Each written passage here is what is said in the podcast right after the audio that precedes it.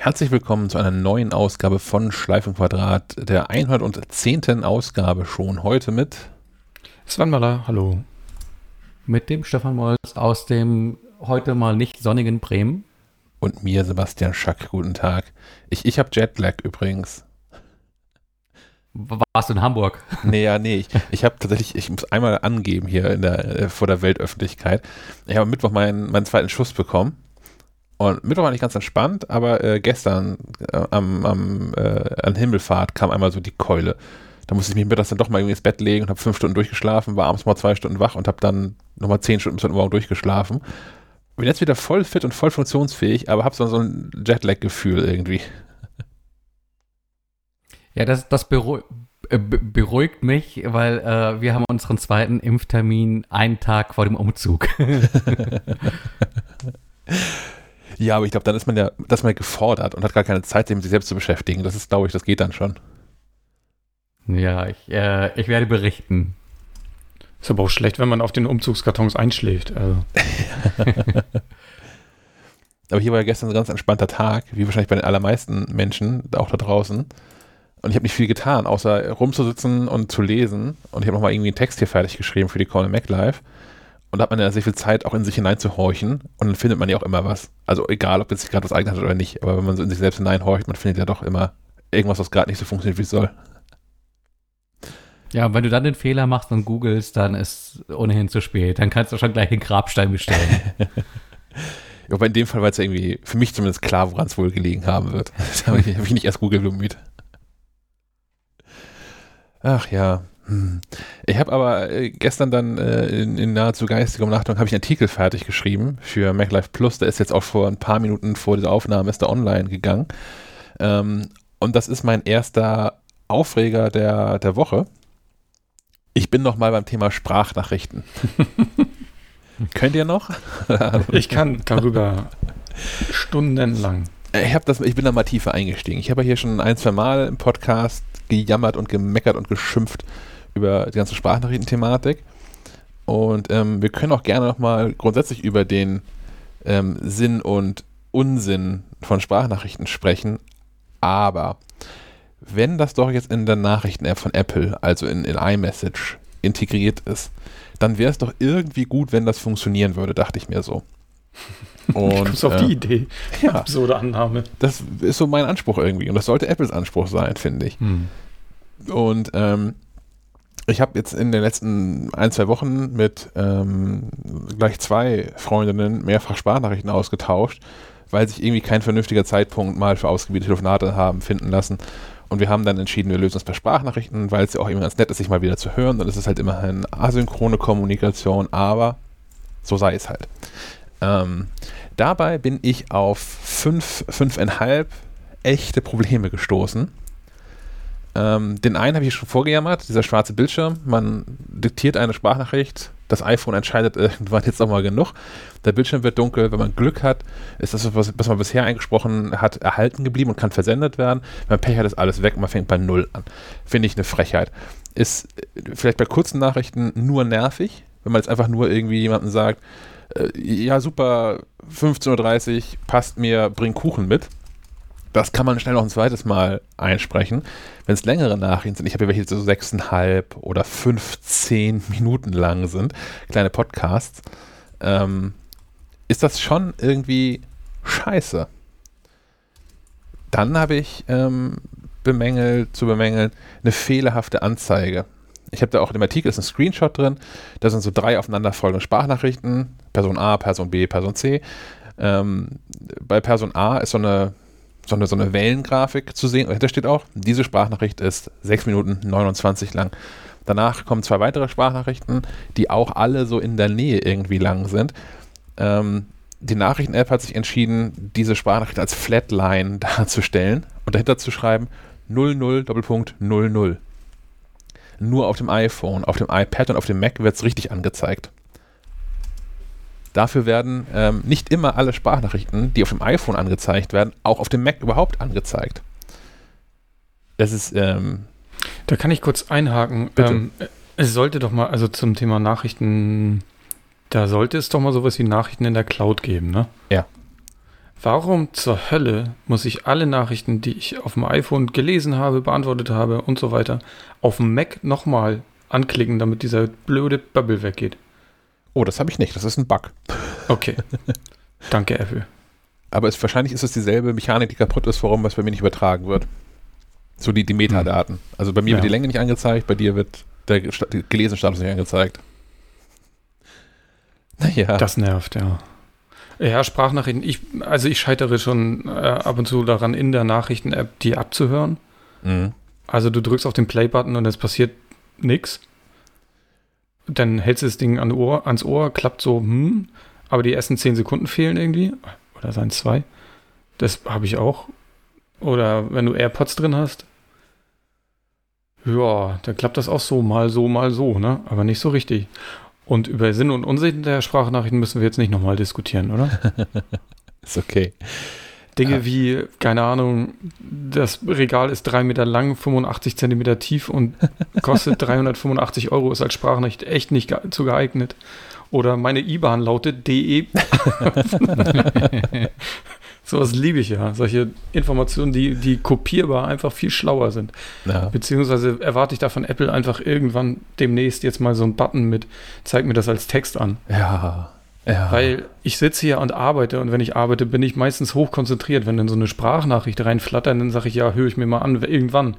Wenn es dann aber doch mal was Wichtiges wäre, wäre so ein, ein Hilfe, kannst du mir kurz helfen, als Text, den kann ich schnell erfassen und dann kann ich eingreifen. Ja. Diese Sprachnachrichten. Was bei so Informationen, ne? Also wo du jetzt mhm. eben gerade hier so Regalmaß oder die IBAN hattest, die auch total clever wäre in längeren Nachrichten, wäre es verdammte Scheiße nochmal spulen zu können in so Nachrichten. ja. So, ich habe jetzt ja. hier von, wir nennen sie äh, Jutta, von, von Jutta eine Sprachnachricht, die elf Minuten lang ist. Grüße an Jutta. So. Und irgendwas, sie heißt nicht Jutta, ähm, aber ja, ähm, wollte ich gerade hin? Genau. Und ich weiß noch, ich, also ich höre die ganze Sprachnachricht durch, ich möchte jetzt antworten und ich weiß, boah, irgendwo in der Mitte, da war noch irgendwie, was hat sie da nochmal gesagt?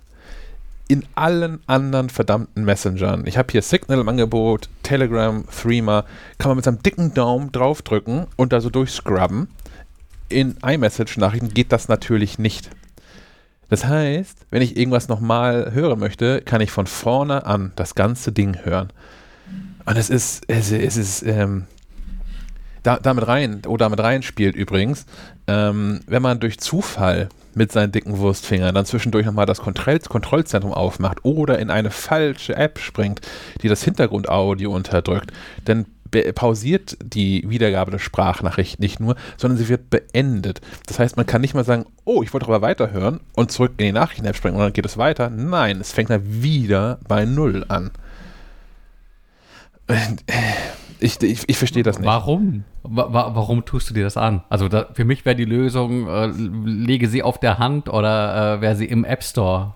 Es gibt ja keine Not, sich jetzt mit, zwingend mit dieser Nachrichten-App auseinanderzusetzen, nur weil sie irgendwie von Apple ist und vorinstalliert. Nee, also ich habe das jetzt einmal so durchexistiert, das Ganze, um das hier auf den Artikel nochmal zu sammeln. Ich habe tatsächlich mit, also gerade mit diesen beiden Freundinnen von den Sprachen, mit denen ich das häufiger gemacht habe, äh, war dann der Konsens zu sagen, okay, dann jetzt halt Signal zumindest für die Sprachnachrichten. Ähm, ich finde nach wie vor iMessage ja grundsätzlich den überlegenen Messenger mit wirklich unabhängigen Apps auf allen Geräten, die ich verwende. Ich muss halt nicht mein iPhone dabei und laufend haben, damit ich auch auf dem, auf dem Mac irgendwie Nachricht schreiben kann oder so. Das kann kein anderer Messenger, von dem ich wüsste zumindest.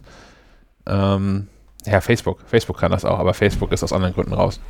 Was, was können die? Entschuldigung. Hm, naja, Signal, äh, wenn, ich, wenn du Signal auf dem Mac installiert hast, ja. Kannst du ja von deinem Mac aus nur dann Nachrichten verschicken, wenn dein iPhone auch da und an ist. Ja, ja, ja, ja. Und iMessage kannst du ja, das ist ja komplett eigenständig. Hm. Naja, jedenfalls kann ich da irgendwie drin nicht spulen. Der Workaround ist übrigens, man kann, wenn man eine Sprachnachricht einmal komplett durchgehört hat, das scheint eine Bedingung zu sein, dann kann man da gedrückt draufhalten mit, mit dem Finger und sichern wählen. Und dann speichert man eine, eine Audiodatei davon weg, die man ganz normal im iOS Audio Player abspielen kann. Und da kann man dann auch spulen. So. Ich habe noch, ähm, ja? Die Antwort lautet Signal, ja, okay. Ja. Ich habe noch CarPlay im Angebot. Ähm, also in, in, diesem, in, diesem, Kontext. CarPlay, ähm, wer das nicht weiß, ist Apples Versuch, nein, es ist Apples Ansatz, ähm, Apps dazu zu bringen, ein, ein möglichst einfaches, äh, simplifiziertes, runtergebrochenes äh, App-Layout anzubieten, so dass es auf ähm, Touchscreens im Auto dargestellt werden kann. Damit man das halt während der Fahrt möglichst einfach bedienen kann. Ähm, ich war im Auto unterwegs und bekam eine Sprachnachricht rein. Und ähm, tatsächlich kann das Auto, also das iPhone über das Auto, diese Sprachnachricht dann auch abspielen. Leider nicht ganz. Das ist so, ich habe das nicht genau stoppen können, aber so nach 90 bis 120 Sekunden irgendwie hört es einfach auf, diese Nachricht abzuspielen. Und man hat auch keine Chance, da wieder reinzukommen. Und es scheint auch kein echter Bug zu sein. Also es ist zumindest, naja, es wird dir schon mal aufgefallen sein. Es ist zumindest kein Bug, dass Sprachnachrichten abgespielt werden, denn es gibt dann auch den Button Audio-Antwort. Das heißt, ich könnte auch aus dem Auto heraus mit einer Sprachnachricht antworten. Trotzdem wird das irgendwie nicht ganz abgespielt. Ähm, ich habe dann überlegt, okay, meine Güte, jetzt willst du aber wirklich auch gerade hören, drücke ich auf dem iPhone Play. Und dann kann man ja rechts ranfahren und man kann dann ja ähm, mal äh, auf dem iPhone die Nachrichten-App aufmachen und kann dann zu Jutta navigieren und da ist die Sprachnachricht da drin, dann kann man auf Play drücken und dann kann man das iPhone beiseite legen und weiterfahren. Denn das wird tatsächlich auch über die Autolautsprecher abgespielt. Problem ist, nur so lange, bis der iPhone-Bildschirm dunkel wird. Das ist marginal länger, als die Wiedergabedauer, die CarPlay von sich aus hat. Aber dann bricht es halt auch ab. Und ähm, tja, also ist die, die Lösung, die Apple da offensichtlich für vorsieht, um Sprachnachrichten im Auto zu hören, ist, ähm, dass das iPhone vom Beifahrersitz zu nehmen, zu entsperren, zu Jutta zu navigieren, Play zu drücken und während der Fahrt das iPhone so halb vors Gesicht zu halten, damit das iPhone die ganze Zeit merkt, ja, ja, der guckt noch, der ist noch da, ich schlafe hier mal nicht ein. Das ist natürlich nicht die Idee, aber ähm, aktuell scheint die einzige Möglichkeit sein, zu sein, um im Auto Sprachnachrichten abzuhören, rechts ranzufahren. Was eine Scheiße. Fertig. Ich habe fertig. fertig, okay. Aber du kannst direkt weitermachen, habe ich hier gesehen. Was zur Hölle ist denn Meta? Oh ja, Meta. ähm, ich muss gestehen, ich bin da gar nicht so unfassbar tief in die Materie eingestiegen. Aber ähm, Meta ist ein weiterer toller neuer Smart Home Kommunikationsstandard. Hatten wir nicht gerade erst Thread? Yes. Okay. Yes, yes. Ähm, und äh, naja, Meta gibt es eben auch und Philips ist da irgendwie vorne mit dabei und der ganze Hue-Equipment wird ähm, Meta unterstützen, auch rückwirkend. Und ich weiß nicht, äh, eigentlich möchte ich nur, ist in den Shownotes auch drin, auf ähm, verweisen auf einen ähm, Cartoon von XKCD, der aus drei Panels ähm, besteht, in dem, in, wobei im ersten steht Situation, there are 14 competing standards. Da gibt es also 14 konkurrierende Standards, für was auch immer vollkommen egal. Und im zweiten Panel ist eine Person, die sich darüber wahnsinnig aufregt und ruft 14 ridiculous. We need to develop one universal standard that covers everyone's use cases. Also 14 ist ja lächerlich. Wir brauchen einen Standard, der einfach alles abdeckt, was man machen können wollte. Und das dritte Panel sagt dann einfach nur soon, situation, there are 15 competing standards. also das sind wenig der später nach der Situation, die ist, dass man statt 14 jetzt 15 konkurrierende Standards hat. Und so fühlt sich das gerade auch irgendwie alles an. Und ich dachte auch, dass mit Thread alles gut wird und wo dann auch irgendwie wirklich alle hinterstehen in dieser, dieser. Ähm ja, außer Philips offensichtlich. Aber also mein Verständnis war, dass Thread quasi eine Untermenge von Meta ist. Also dass Meta-Devices ähm, auch Thread nutzen können, neben äh, Bluetooth und aber ich bin da auch nicht äh, so im Thema. Aber ich glaube, das ich das irgendwie so verstanden zu haben. Ja, ja, das ist schon, also ja, Geräte, die, die Meta-kompatibel sind, sind, das denke ich, sehe ich auch so, verstehe ich auch so, automatisch auch Thread-kompatibel. Aber wofür braucht es noch einen Standard? Das will in meinen Kopf nicht rein. Und man wird sicherlich in den Untiefen irgendwelcher Dokumentationen total gute Gründe finden, wie man diese eine Funktion, die Thread irgendwie nicht kann oder so. Aber statt dann darauf hinzuwirken, dass ein bestehender Standard, und Thread ist ja auch noch ein recht junger Standard, dann im Zweifel erweitert wird um Funktionen, ist doch, also auch ist doch gerade auf Nutzerseite auch niemandem damit geholfen. Wenn es jetzt irgendwie, äh, wenn ich jetzt im, im Mediamarkt dann vor so einem Regal stehe, von ganzen Smart Home Gelöte, Und auf jedem sind irgendwie vier bis fünf verschiedene Sticker drauf, was die alles können. Google, Alexa, HomeKit, Thread, Meta, was gibt's noch alles? Zigbee. Zigbee. Irgendwann, irgendwann ist das wie bei den Zigarettenschachteln. Du hast quasi nur noch die Labels drauf und weißt gar nicht mehr, was du da kaufst. Ja, ja. Ich bin da, also, das muss doch alles nicht sein. Unterstützt Philips Hue von Haus aus HomeKit? Ich bin in dieser Hue-Welt überhaupt nicht drin.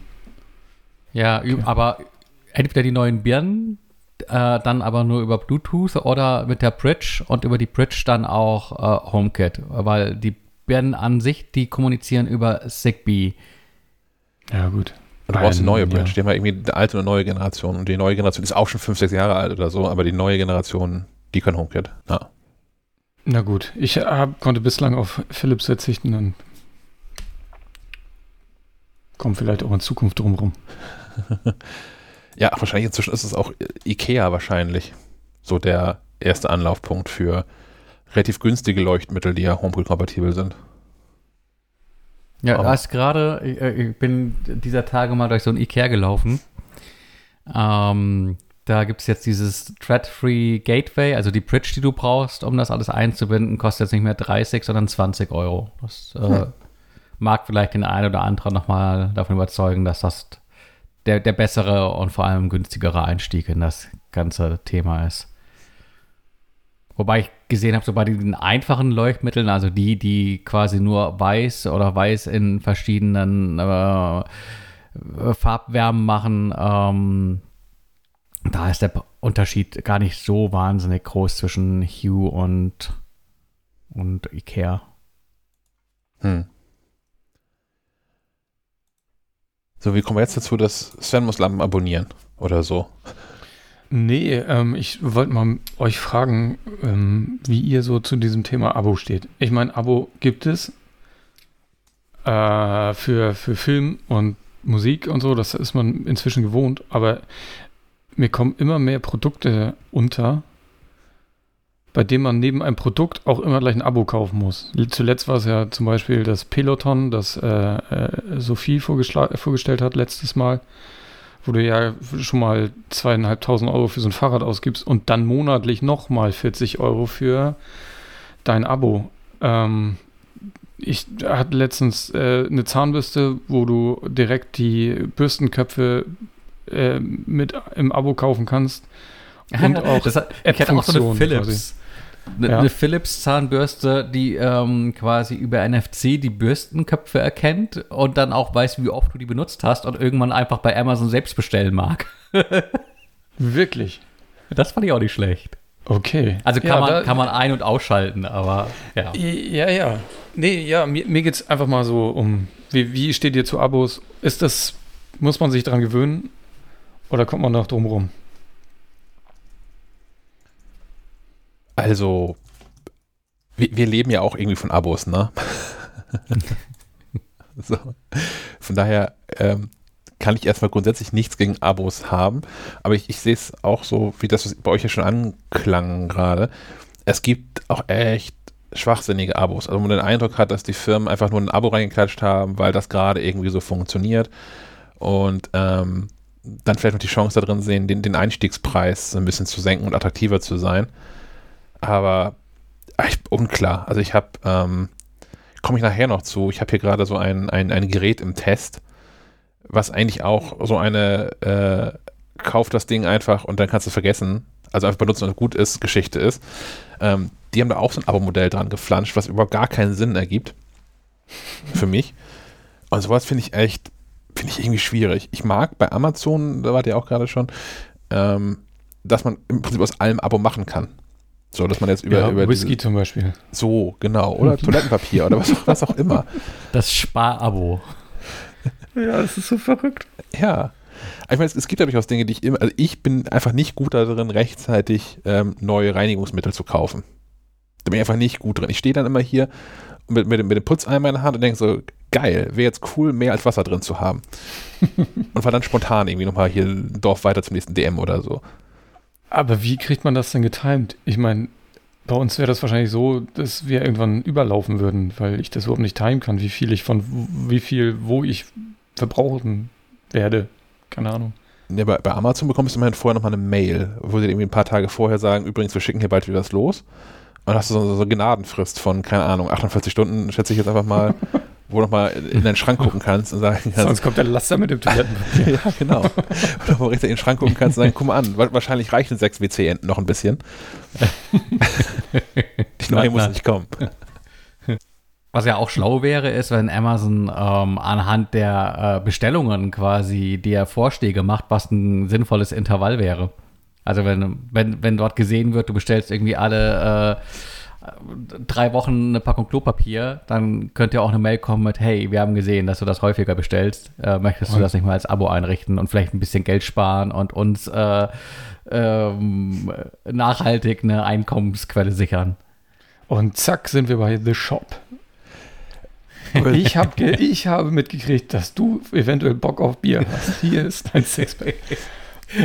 Nee, ich meine jetzt aber gar nicht so diese, diese wiederkehrenden Einkäufe über Amazon, sondern ich meine wirklich so Produkte, ähm, wie Sebastian eben auch meinte, die dann noch irgendwie künstlich noch so ein Abo daran geflanscht haben, um quasi, ist schon klar, der, der, der, der Hersteller will eine, eine sichere Einnahmequelle haben, auch wiederkehrend. Ja, ich, ich sehe das häufiger bei, bei Apps, äh, Apps, die jahrelang funktioniert haben, ohne dass ein äh, Abo rangeflanscht ist. Ähm, beispielsweise so, so Entspannungs-Apps, die dir dann irgendwelche Klangwelten und Animationen äh, abspielen und ich mir denke, okay, da reicht es mir eigentlich, wenn ich ein so ein grundlegendes Paket habe oder ich kaufe mir gerne auch noch äh, eine Runde weiterer äh, Möwen-Sounds äh, als, als In-App-Purchase, aber ähm, ich muss da nicht jeden Monat Summe X abdrücken. Ähm, ja, um die App auch weiter äh, vollumfänglich nutzen zu können. Und das weiß ich auch nicht. Ich habe immer das Gefühl, man weiß, dass Leute gerade sich für ein Thema interessieren und versucht das dann irgendwie maximal auszuschlachten und den harten Kern an Interessenten dann in so ein Dauerschuldverhältnis äh, zu bringen. Äh, Achtsamkeit ist da vielleicht ein Thema, aber ich meine, ähm, Sebastian wird ja gleich noch über, über dieses Blutdruckmessgerät sprechen. Das ist natürlich auch, wenn da irgendwie das Interesse und die Not da ist, kann man da natürlich auch äh, locker ein Abo irgendwie dran flanschen. Ich, ich fände es cool, wenn es die Wahlmöglichkeit gäbe.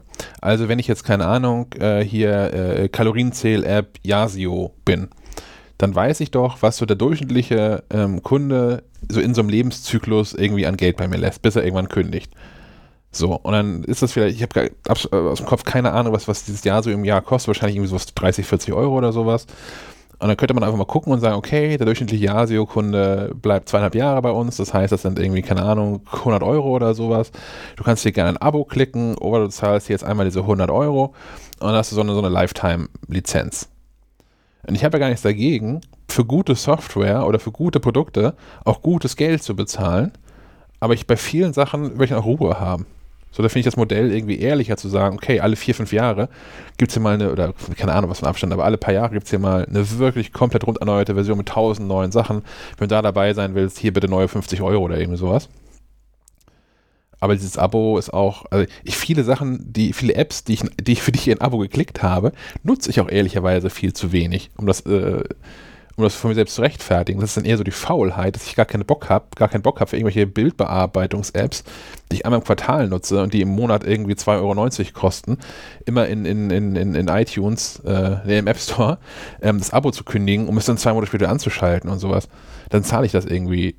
Na, nicht ja, lieber, glaub, aber, aber aus Faulheit. genau das ist genau deren äh, Rechenmodell, befürchte ich. Ist, glaube ich, auch, aber das ist doch scheiße. Also es wäre doch schön, wenn es ein anderes, ein anderes ähm, Kundenverhältnis wäre. Also keine Ahnung, Slack zum Beispiel, wir nutzen ja Slack, die haben das ja auch. Da zahlst du grundsätzlich zahlst du auch pro User pro Monat. Aber wenn das irgendwie ein User äh, im, Monat quasi nicht nutzt, diesen Zugang, dann zahlst du, wird es rückwirkend äh, erstattet. So, das wäre irgendwie ein cooles Modell. So, du zahlst zwar irgendwie ein Abo, aber wenn die App dann feststellt, aha, ich wurde in letzten Monat aber gar nicht aufgemacht hier, das, das schreiben wir irgendwie gut. Und wenn es halt auch nur 50% sind oder irgendwie sowas. Das wäre doch nett. Ja, aber mit nett verdient man kein Geld. Ja, ist richtig. Und machen wir ja auch nicht. Also wenn, wenn du die MacLife im Abo hast und Ausgabe 5 gar nicht gelesen hast, kriegst du auch keinen Cent wieder. hm. Ja, aber im Gegenzug, äh, bei, bei der MacLife bekommst du ja noch irgendwie ein, Produkt und was gedrucktes oder was, ja, was physisches in die Hand gedrückt. Ähm, wohingegen bei der Software ja die Bits und Bytes ohnehin irgendwo auf der Platte liegen mhm. und das denen vollkommen egal ist. Hm. Ja. ja. Hm. Ich tue mich wie, nach wie vor schwer, so ein Abo, also Abo abzuschließen. Ich weiß nicht, ist es irgendwie einfacher, so, so einen Einmalbetrag hinzuwerfen und dann ist Ruhe. Äh, wenn ich da in so ein, so ein, so ein Dauerschuldverhältnis gehe mit irgendeiner mit der App XY, die mir irgendwas bietet, die ich zweimal im Monat nutze, finde ich das irgendwie, fühlt sich komisch an. Ich mache das bei einigen Sachen, baue ich mir das selbst zurecht. Also ich habe ähm, hab ein, ein Unterkonto für mein Girokonto angelegt, wo alles Abo-Dienste drin sind. Und ähm, ich zahle quasi selbst am Anfang des Jahres zumindest einmal so einen Jahresbetrag, also auch für Netflix, das ist irgendwie zwölfmal die 17 Euro, das aktuell kostet, die schmeiße ich am Anfang des Jahres hin. Zum einen habe ich dann ein anderes Verhältnis dazu, wie viel Geld ich eigentlich ausgebe tatsächlich für Netflix und für sonstige Dienste. Ähm, und ist das Geld aber auch weg. Also beziehungsweise es überrascht mich dann auch nicht, dass es jeden Monat wieder abgebucht wird, sondern es ist sowieso beiseite gepackt und beiseite ähm, ähm, geparkt. Und das ist zumindest so für mich im Alltag ist es dann kein monatliches Abo mehr, weil ich den Betrag nur einmal im Jahr zahle. Zwar an mich selbst, aber das ist ja egal. Hm. Aber es ist natürlich auch irgendwie Selbstbetrug. Aber es, ist, aber es, hilft tatsächlich, mir dabei geholfen zu sehen, was ich eigentlich ernsthaft an Ausgaben habe das ganze Jahr über für die ganzen Abo-Gedöns. Mit Amazon Prime, mit Netflix. Ich habe das London National Theatre, dieses Theater-Abo da irgendwie drin. Ich habe den, alles, alles von Apple, was, was sie so haben da. Und das sind schon also etliche 100 Euro, die ich im Jahr so für für, für, für digitale Abos ausgebe. Die sind es mir auch wert, deswegen zahle ich das ja, so darum geht es gar nicht. Aber so für die Übersichtlichkeit ist das, glaube ich, fand ich das auch nochmal einen netten Trick. Mhm. Ja, ich bin da deutlich geiziger. Also äh, ich habe hier das, das Apple One-Abo am Laufen, natürlich irgendwie Netflix, so was wie Amazon Prime. Und äh, bei den Apps ist es eigentlich äh, nur Ulysses und äh, dann in Rotation immer wieder mal was. Ah, Light, Lightroom habe ich noch. Ähm, hm. Aber sonst ähm, bin ich eigentlich immer eher drauf und dran, wenn ich sehe, da ist eine App, die mich interessiert, aber die will mir ein Abo aufdrücken, dass ich dann doch nochmal Recherche betreibe und schaue, ob es da nicht irgendwie eine Alternative gibt, äh, wo ich ähm, mit einem Einmalpreis dabei wäre. Mhm gucke gerade, ob ich mal. Der App Store streikt für mich gerade so ein bisschen, ob ich da hinkomme, so was ich hier noch so Abos alles habe. Ja, ich kann auch gerade eben noch mal gucken, aber ich glaube, ich habe da nichts unterschlagen. Ich habe so ein paar Podcast-Apps auf jeden Fall im Abo. Ich, ich nutze ja aktuell Pocket Casts, aber ich zahle auf jeden Fall auch noch für Overcast und ich zahle auch für Castro noch. Einfach weil ich es gut finde, dass es die gibt. Das ist eher so ein, also so ein Spendendings, also, aber hm. Ja, die Seite im App Store liegt hier gerade für mich nicht. Naja. Ja, ich, äh, ja. ja. Es gibt ja, ich, hier, hier auch nicht. Also irgendwas ist da kaputt. Ich finde es einfach, also vielleicht ist auch meine, meine Schusseligkeit oder das Gegenteil. Ähm, ich finde, es wird sehr schnell sehr unübersichtlich, wenn man jetzt für jede kleine App noch irgendwie ein Abo klicken muss. Klar ist alles digital. Ich kann mir dann wahrscheinlich auch, wäre es viel leichter, die monatlichen Ausgaben zu tracken. Aber es fühlt sich für mich immer noch irgendwie ein bisschen falsch an. Äh, keine Frage, für Dinge, die ich ähm, regelmäßig nutze und äh, sowas wie Apple Music oder so, habe ich auch überhaupt gar kein Problem, da äh, monatlich zu zahlen. Es sind eher so die, die Produkte, Apps und Dienstleistungen, die ich äh, eher seltener in Anspruch nehme. Ja. Hm. Da können wir auch mal cool. drüber sprechen. Es gibt ja jetzt irgendwie ganz neu, äh, mehr oder weniger ganz neu, de den Trend zum Apple-Abo. Also zumindest äh, ist es ein Trend, äh, wenn man ähm, den äh, Bemühungen der, der großen Händler irgendwie zuguckt. Also egal, ob es jetzt ein Cyberport oder Gravis und all die, die ich jetzt vergessen habe, äh, sind, äh, die bieten dir gegen Einmalzahlung quasi ähm, immer das, das neueste Apple-Gerät an, was für mich immer so ein bisschen aussieht, als wäre es einfach ein, ein Leasing-Vertrag letztlich, aber ist es bei den Telefonanbietern nicht auch so? Ich meine, wenn du es über die, die Telekom kaufst, stotterst du das auch, auch nur monatlich ab. Da ist es noch schlimmer. Da kann ich einmal kurz einhaken. Ähm, ich habe ja, hab ja vor zwei Jahren, äh, langjährige ZuhörerInnen erinnern sich, ähm, habe ich doch diesen Deal bei der Telekom gemacht, mein, mein Mobilfunkvertrag lief aus und ich habe das äh, gekauft mit so einem Huawei-Telefon zusammen verlängert, es ein echt mhm. guter Deal war und das war doch just in der Woche, als Trump gesagt hat, hier Huawei, Google, das ist nicht mehr und die, die, die, die Wiederverkaufspreise von diesen Huawei-Geräten in den Keller gerauscht sind und ich gerade eben so noch mit Plus aus diesem Deal rausgekommen bin. Ähm, jedenfalls ist es da so, das ist jetzt das Jahr, die zwei Jahre sind bald rum, das ist glaube ich im Juni soweit. Und wenn ich da nicht rechtzeitig aufpasse und meinen Tarif ändere, wird einfach der äh, jetzt gültige Tarif eiskalt weiterberechnet. Also der, in dem ich dieser, dieser Telekom Magenta M plus Tasse nicht gesehen mit Smartphone, wo so eine 15-Euro-Pauschale für das Smartphone drin ist. Und das ist nach zwei Jahren abbezahlt, aber wenn du dich meldest, wird das eiskalt weiterberechnet. Ja, ich denke, da ist viel drin für die Anbieter. Ich habe gerade geguckt bei Gravis, es ist aber auch eher nur so eine Finanzierung. Oder was verstehe ich? Verstehe ich das falsch?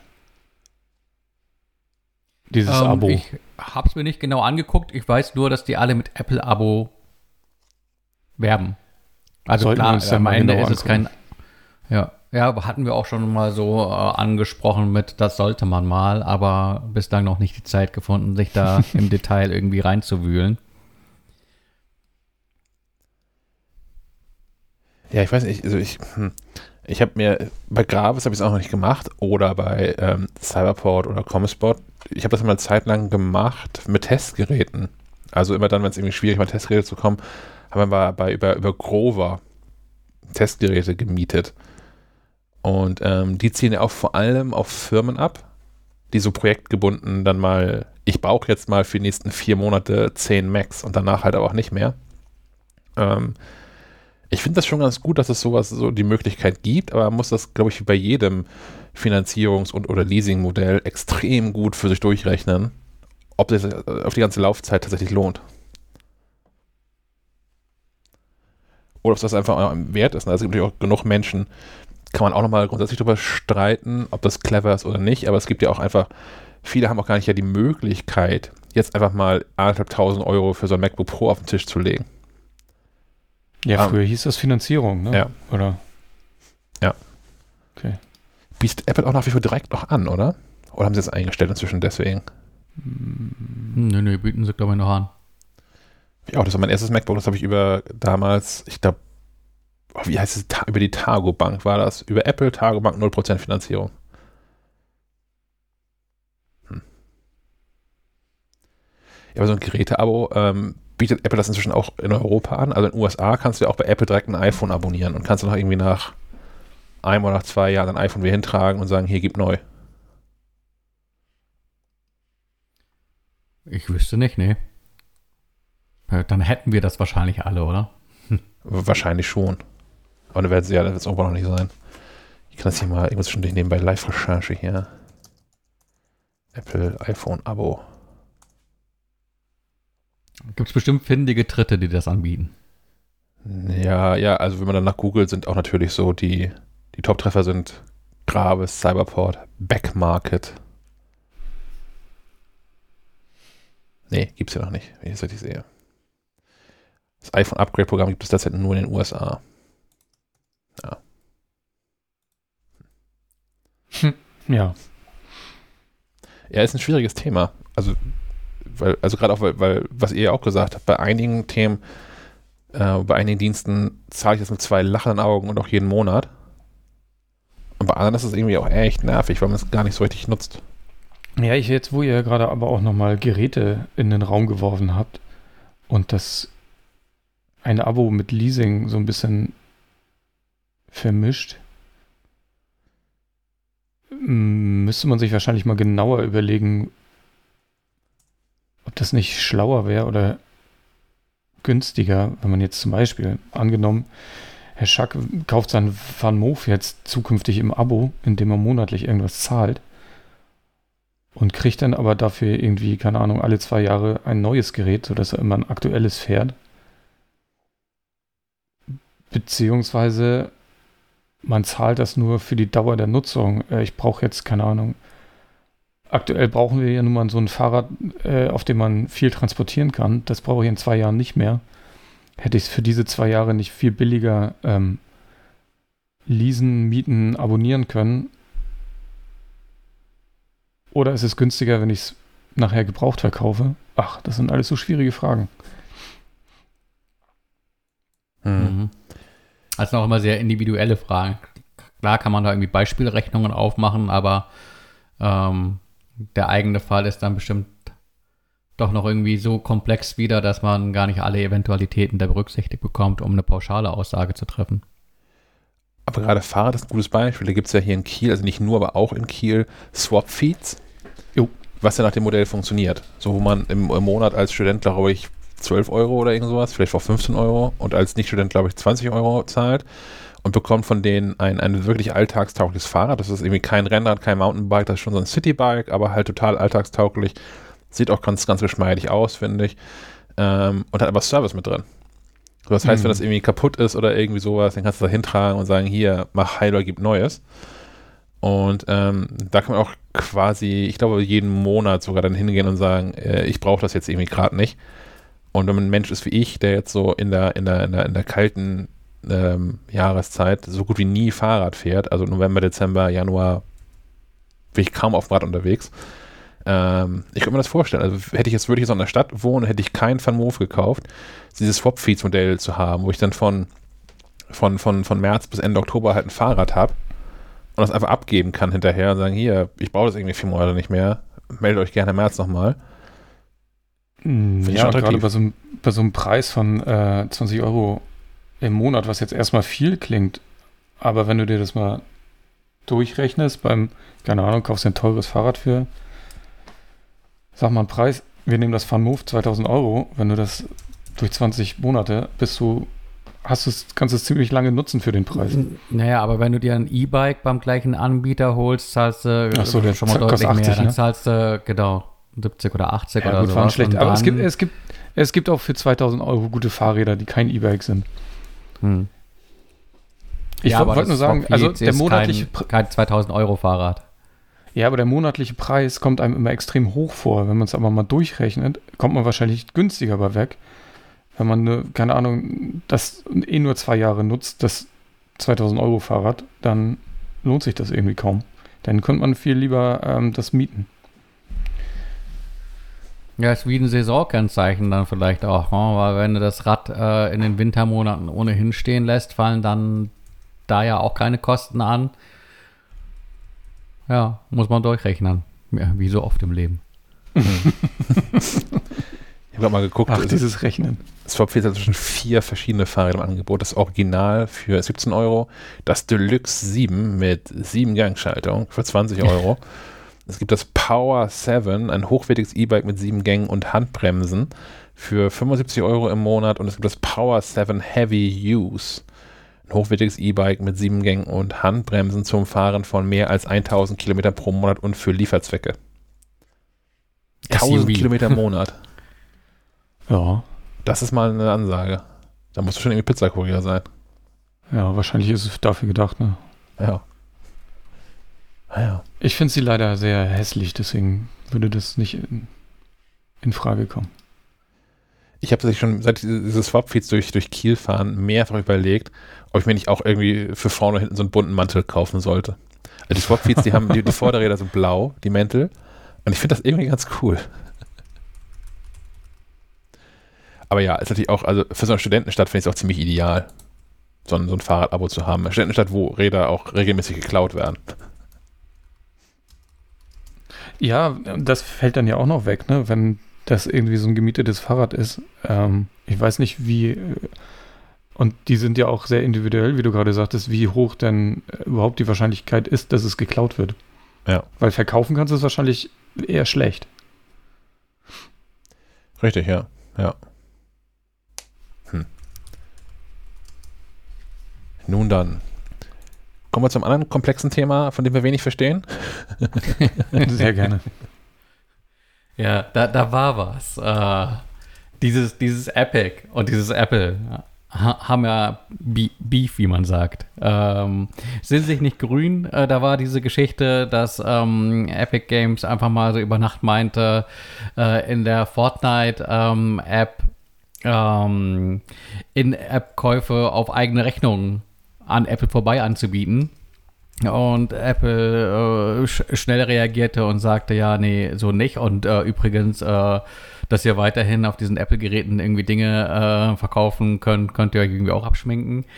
Und äh, das ist vor Gericht gelandet und damit aber eigentlich auch dieses ganze äh, Thema App Store ähm, so, so wahnsinnig im Detail bin ich da nicht drin, aber ähm, da jetzt irgendwie äh, die Verhandlung losging, äh, habe ich amüsiert in, in diversen Videospieleforen mitbekommen, was da so an Kollateralschäden ähm, e entstanden sind, äh, weil vor Gericht natürlich auch diverse Dokumente eingebracht worden sind äh, von, von beiden Seiten und deren Anwälten.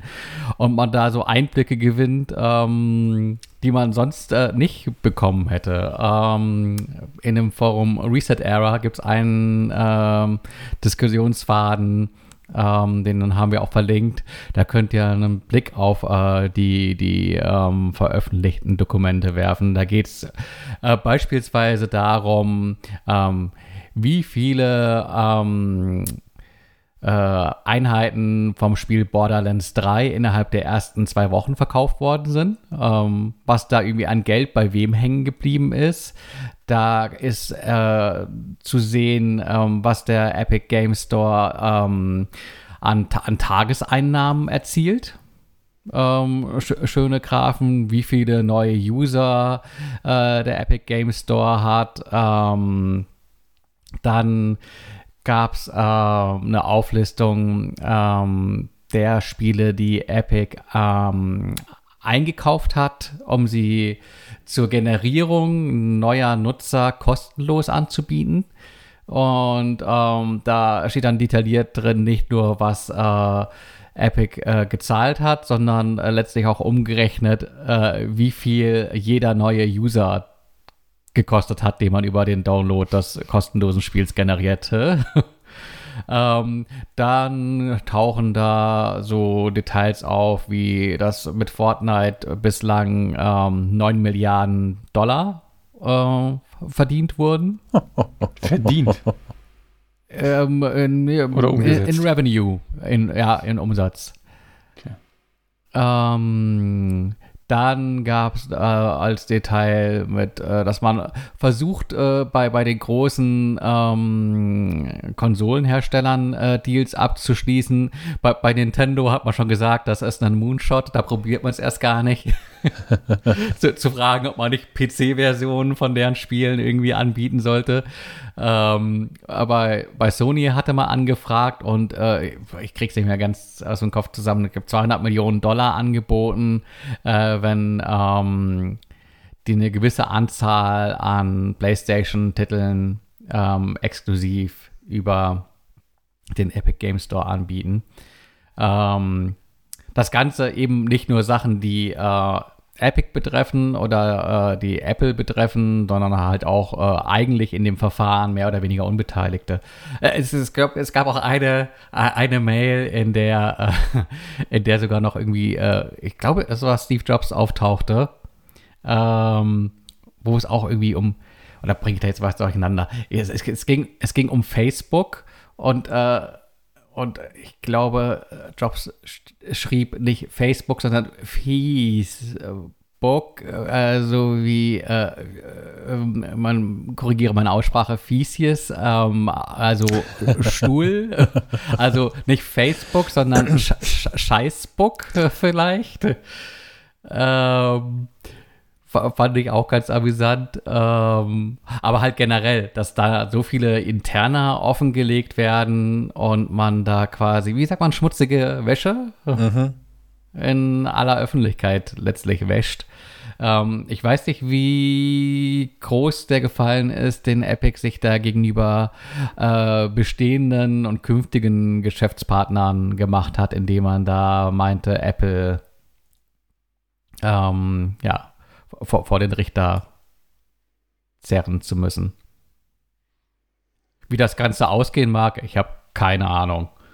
Ähm, Apple hat ja äh, bestimmt nicht aus, aus reiner äh, Freundschaft zu den Entwicklern schon so, äh, doch schon relativ nachhaltig nachgebessert, was irgendwie so den, den Schnitt betrifft, den man macht. Also, dass kleinere Entwickler, bis zu einem Umsatz von einer Million Dollar ähm, ermäßigt nur 15 Prozent äh, an, an Apple abzuführen haben.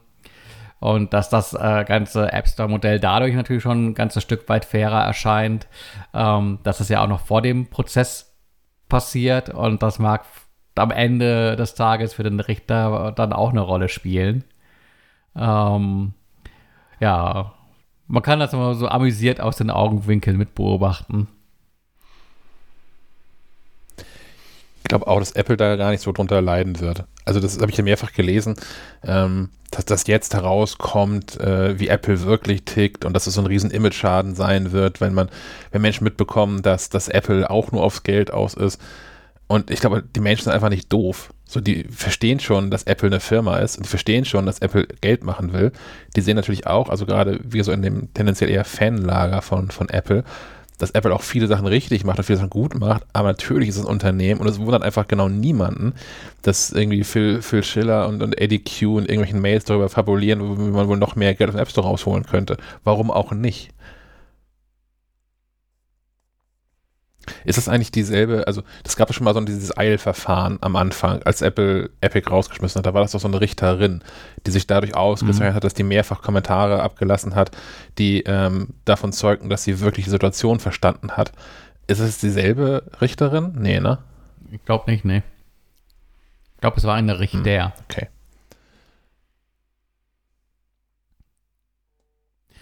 Ja, Komm, kommen wir zu erfreulicheren Ding.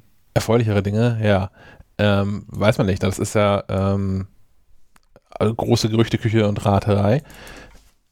Wie einige von euch vielleicht mitbekommen haben werden, bietet Apple ab demnächst, also bestellbar sind sie schon, ausgeliefert werden sie wahrscheinlich nächste Woche, ähm, bunte iMacs an.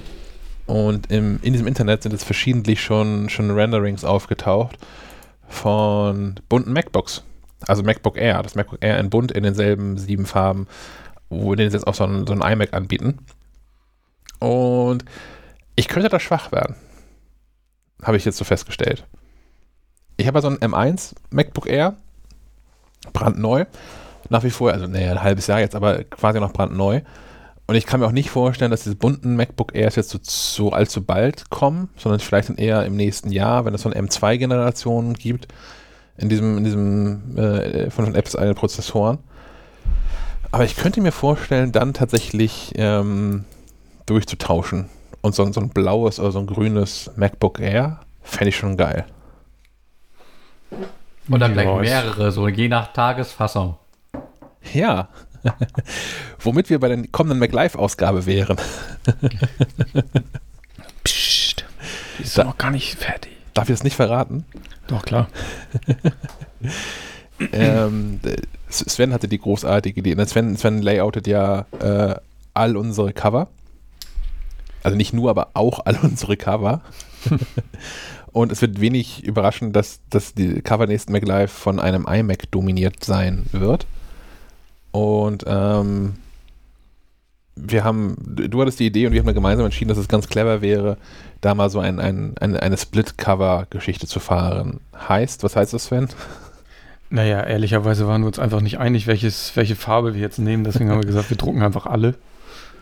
Und dann soll sich die, die, sollen sich die Kundschaft selbst aussuchen. Naja, ich weiß nicht, das wird mit der Verteilung nicht funktionieren, man wird nicht alle, alle in allen Läden finden. Es ist eher so, ein, so eine kleine Überraschung, welche Farbe man bekommt. Aber das heißt einfach, dass wir das Cover in verschiedenen Farben drucken, in allen Farben, in denen es auch den iMac gibt. Ja. Habt ihr alle einen Eindruck davon, wie das wirklich aussieht, bevor ihr dann den Rechner kauft oder so? Ja, aber dass es die MacBooks irgendwann in bunt auch gibt, ist ja wohl nur eine logische Konsequenz, oder? Finde ich auch. Also die, iBooks gab es ja auch in bunt damals. Genau. Also ich denke, das wird Apples äh, neue Strategie statt, statt Silber und Dunkel war ja, naja, es war nicht richtig die Trennung, aber es war so ein bisschen, naja, es gab den iMac in Silber, es gab den iMac in Schwarz, das war, das, das Schwarz war Pro, das andere war halt Consumer, jetzt wird es halt, Consumer ist bunt und der ganze andere Bums wird, ich hoffe, wieder dunkel. So, so einen dunklen iMac fände ich schon geil. iMac Pro dann. Oder ein schwarzes ja. MacBook Pro. Also Oder die 600 Euro Folie. Nee, ich glaube, das kann ich mir sparen. Das, das denke ich auch. ja, wahrscheinlich ist das dann auch die Preisdifferenz. Möglich, ja. Also muss wie, wie damals wieder Aufpreis für, für Farben zahlen. Also das, das, das hieß, das hieß schon, da hieß es schon MacBook, oder? Das, das weiße Plastikgehäuse, wo man für das schwarze Plastikgehäuse irgendwie 100 Geldeinheiten mehr gezahlt hat. Einfach nur so, weil es geht. Ha. Ja. Aber nein, ich, ich finde es, ähm, ich, ich, ich würde das, glaube ich, ja, ich, ich könnte mir vorstellen, da nochmal zeitnah hier durchzutauschen. Die sollen erstmal ein MacBook Pro rausbringen. Das ist das große, meinst du? Damit du endlich auch ja. amsteigen kannst auf M-Prozessoren. Ja, hm. ich brauche mehr, mehr Bildschirm. Ja, und mobil, ne? Sonst, sonst das wäre so ein iMac jetzt eine echte Option. Ja, schon mobil. Hat sich herausgestellt, in letzter Zeit ist ganz geil, wenn man überall mal ein bisschen arbeiten kann. Ja. ob, ob, im Bett, am, am Zeichentisch der Kinder oder am Frühstückstisch. Das ist schon von Vorteil. Ja. Gut. Ähm, dann würde ich sagen, kommen wir zum Hörerfeedback. Und ähm, das erste kommt von, von Adrian. Das ist einer von den Menschen, die uns von äh, weit entfernten Orten auf der Welt hören. Hallo, liebes Schleifenquadrat-Team. Hier ist der Adrian. Ähm, ich melde mich deswegen, weil ihr in der aktuellen Folge darüber redet, ähm, über die Hörer, die internationalen Hörer, die euch überall auf der ganzen Welt hören. Und ja, ich war tatsächlich der Hörer, der euch aus Chile gehört hat, der sich da vor längerer Zeit mal gemeldet hatte. Ähm, und ich bin jetzt aktuell, höre ich euch aus Ankara. ja, das bringt einfach der Beruf mit sich, dass ich eben alle paar Jahre das Land wechseln muss oder darf oder halt äh, überall auf der Welt mal sein darf. Und deswegen höre ich euch immer fleißig. Äh, macht weiter so. Ihr habt einen wunderbaren Humor. Ich mag es, dass ihr auch immer ein bisschen ausschweift, auch in andere Themen abschweift. Das finde ich einfach super. Also macht weiter so. Ihr seid wirklich eine tolle Truppe. Vielen Dank, Adrian. Ja, also letztes Mal, in der letzten Episode hatten wir jemanden aus China, aber jetzt hat Adrian gar nicht verraten, was er tut beruflich, dass er so viel reisen darf. Geheimagent. Ah, ja. hm. Okay, sagen, das CIA. Die Firma. Okay. Irgendwie sowas, ja. Ja, ich habe es in der letzten Episode ja auch schon gesagt, aber ich, ich finde das nach wie vor ein bisschen irritierend, aber auch vor allem wahnsinnig cool, dass ja. der Quatsch, den wir hier machen, tatsächlich äh, weltweit Hörer und Hörerinnen findet. Ja, auf jeden Fall. Finde ich gut. Vielen Dank, Adrian. Hm. Beliebtester Podcast in Nordkorea. das wäre echt was, also äh, äh, auch das, Menschen, die uns hier länger zuhören, wissen ja, dass 2020 meine Reise durch Nord- und Südkorea ans Wasser gefallen ist, wegen dieser Pandemie-Geschichte, habt ihr vielleicht mitbekommen. Ähm, und tatsächlich, das, das hätte ich, hätte ich ganz cool gefunden. Ich hätte es auf jeden Fall versucht, von dort, von dort aus mal irgendwie MacLive.de aufzurufen und, und irgendwie unser Podcast zu laden. Einfach nur um in der Statistik irgendwie einmal so, so, so ein Ping in Nordkorea zu haben. Aber vielleicht eher am letzten Tag der Reise und nicht ähm, schon direkt zu Beginn. Ähm, ähm, ähm, ich habe dann hier noch im Angebot einen unbekannten Hörer. Ich glaube, er nennt seinen Namen nämlich nicht. Und ähm, das ist eine Sprachnachricht als Reaktion auf, wir haben letztes Mal gesprochen über Waha, diesen, diesen, diesen Fitness-Trainingsspiegel, wo Manuel Neuer seinen Namen für hergibt. Und ähm, er geht hier in eine ähnliche Richtung. Hallo ihr. Ich habe gerade äh, die Storyline gehört, das ihr gerade erzählt habt. Ähm, ja, von wegen, man kann sich demnächst nur noch von Promis ernähren oder von Essen, was von Promis vertrieben wird. Und da habe ich eine witzige Anekdote. Ich arbeite seit ein, gut ein paar Jahren jetzt in, äh, in der Lebensmittelbranche und habe da auch ähm, mit aktiv mit Lohnherstellern zu tun, die halt bei jedem Anruf, wenn wir irgendwelche Informationen brauchen, wir selber vertreiben Rohstoffe oder sind eine Plattform für Lebensmittelrohstoffe und jedes Mal, wenn, äh, wenn, wenn, man, wenn man da anruft, ist das Erste, was die so sagen, ach, wieder ein Promi, also wirklich so scherzhaft, aber ach, wieder ein Promi, der irgendwie einen Fitnessriegel machen will, wie heißen Sie denn? Das ist so praktisch schon deren Ansprache. Ähm, das passiert allzu häufig, dass die Leute sich so, jetzt Teil 2 der Audio, die ist gerade irgendwie abgebrochen. Also das passiert tatsächlich allzu häufig, dass sich die ähm, ja, Lohnhersteller in dem Sinne darüber lustig machen. Ich meine, die leben davon, aber für die ist es halt auch immer noch kurios, dass halt jeden Tag Leute anrufen, die halt wirklich ja, Promis von A bis Z, die irgendwas vertreiben wollen.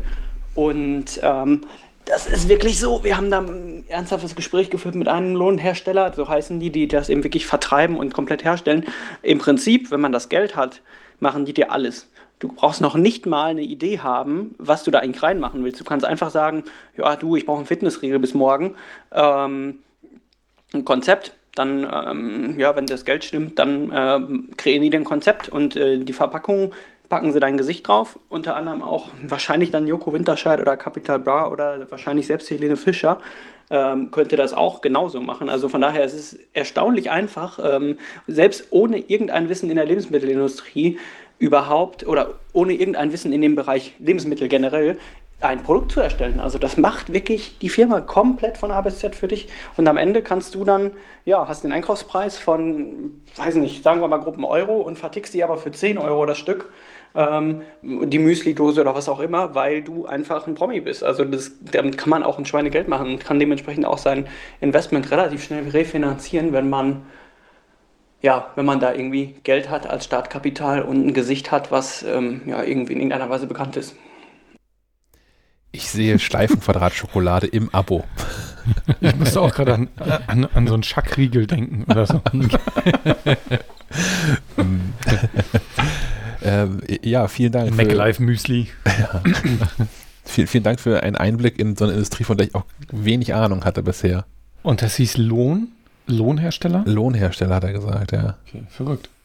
Ja. Ja, okay. Ähm, und, und witzig, dass man sich in Zukunft nur noch von Promis ernähren kann. Das finde ich auch gut. Ja, das ist. Äh, vielleicht versuche ich das mal. Ich brauche ein Magazin, für das das irgendwie ein Test sein könnte. Äh, haben wir keins, ne? Healthy Life. Nee, ich habe noch kurz überlegt. wir haben die Healthy wo, Life. Wo passt das rein? Da, wo Promi-Gesichter drauf sind, da ist ja immer automatisch ausschließlich Gutes drin, habe ich gehört. Mhm. Du kannst auch Naturapotheke und dann machst du einfach irgendwelche Globuli. Von Natren? Gibt es schon Globuli mit Gesicht drauf oder so? Genau, Gl Globuli Light, das ist ja, das ist die Idee. Ohne Zucker.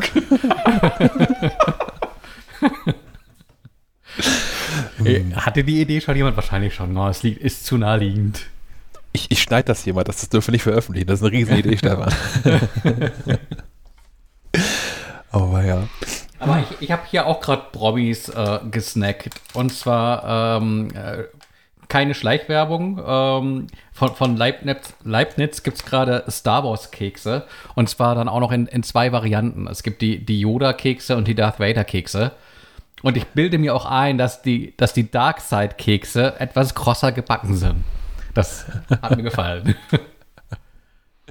Es gab ja sogar, als ähm, der letzte, also wahrscheinlich letzte Star Wars-Film ins Kino kam, gab es doch sogar ähm, so Orangennetze mit, mit Yoda drauf. Und dann denkst du, okay, Leute, jetzt auch, kann ich wenigstens ein bisschen Mühe geben. naja, jetzt wo du das sagst, ich weiß nicht, ob das irgendwie so ein Restposten an Keksen war.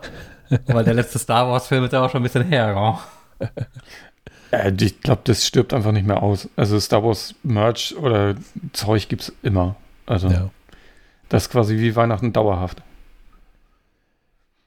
Ich habe als ähm, letzte Sprachnachricht, die uns hier erreicht hat, habe ich was von Thomas. Ich glaube, das ist der Thomas Stefan, mit dem du auch in Kontakt bist, in anderer Sache. Wenn nicht, wäre das jedenfalls ein großer Zufall. Denn ähm, der hat sich nochmal gemeldet zu unserem Interview mit den beiden Machern hinter Simple Club aus der vergangenen Episode. Hallo, liebes Schleifenquadrat-Team. Hier ist der Thomas aus Bremen und als Lehrer kann ich dieses äh, Simple Club Interview aus der letzten Podcast-Folge nicht unkommentiert lassen. Ich finde es erstmal natürlich spannend, wie ihr das Interview gemacht habt. Ich fand auch an den richtigen Stellen nachgebohrt und ich finde das Simple Club als Anbieter für Nachhilfe auch durchaus spannend. Ähm, bisschen was zur Entstehungsgeschichte zu hören, fand ich auch durchaus interessant. Ich finde es natürlich auch legitim, dass es diese Angebote gibt. Leider ist unser Schulsystem so, dass das auch für einige notwendig ist. Das ist ein ganz anderes Thema.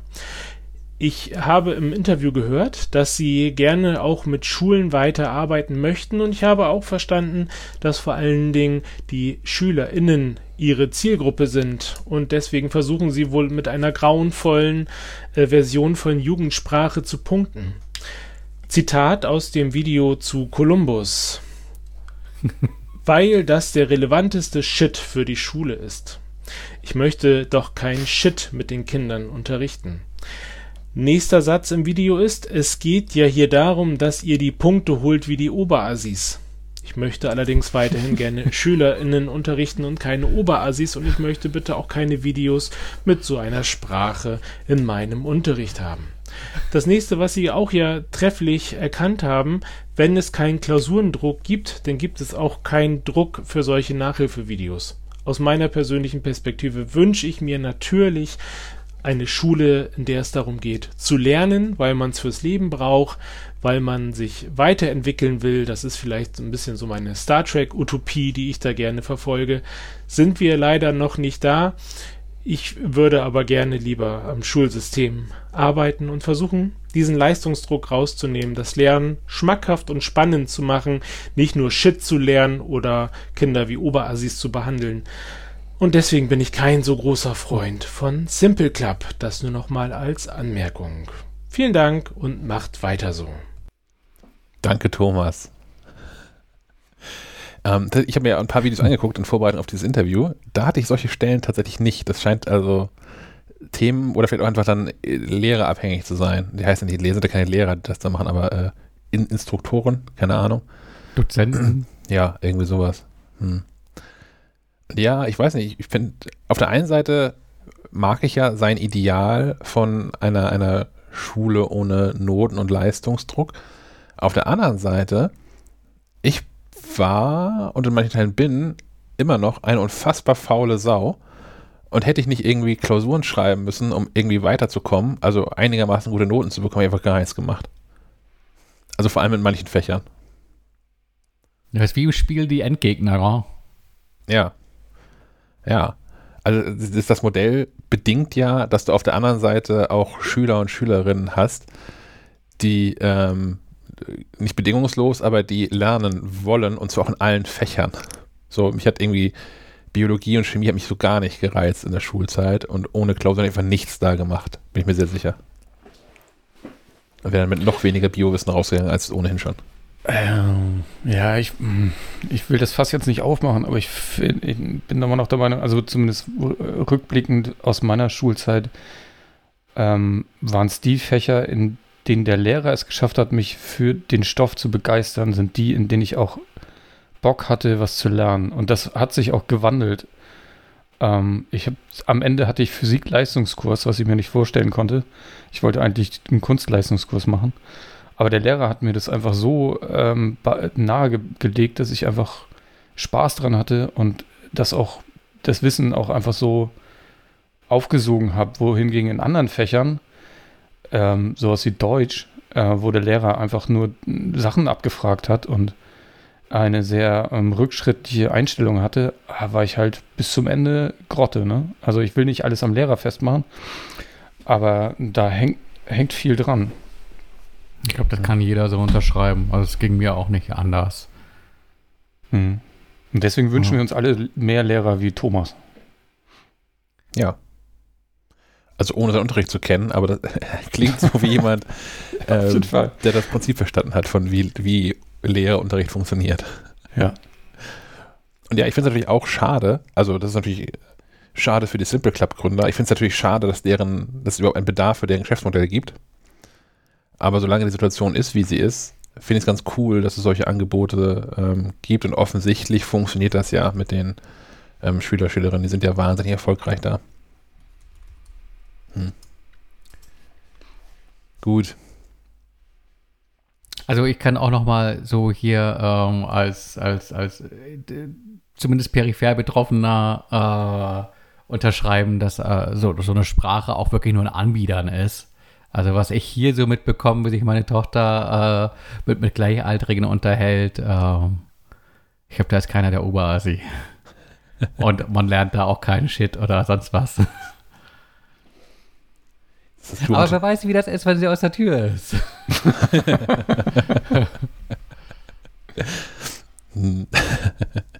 ja, das ist natürlich auch eine, eine, eine, eine, Tochter aus gutem Hause. So, das ist ja auch, mag ich auch nochmal sich unterscheiden. Also so von kann, der Kann so, kann so. Ja. Da gibt, glaube ich, viele Faktoren. Aber solange du eine Tochter hast, die dir äh, zu, zu Apple, Apple Pressekonferenzen rechtzeitig irgendwie für einen Zehner eine Pizza holen geht, ist, glaube ich, hast du viel richtig gemacht. ja, äh, jetzt kriegen wir gut die Überleitung hin von, von Pizza zu, zu Sport und Radfahren, oder? Schon.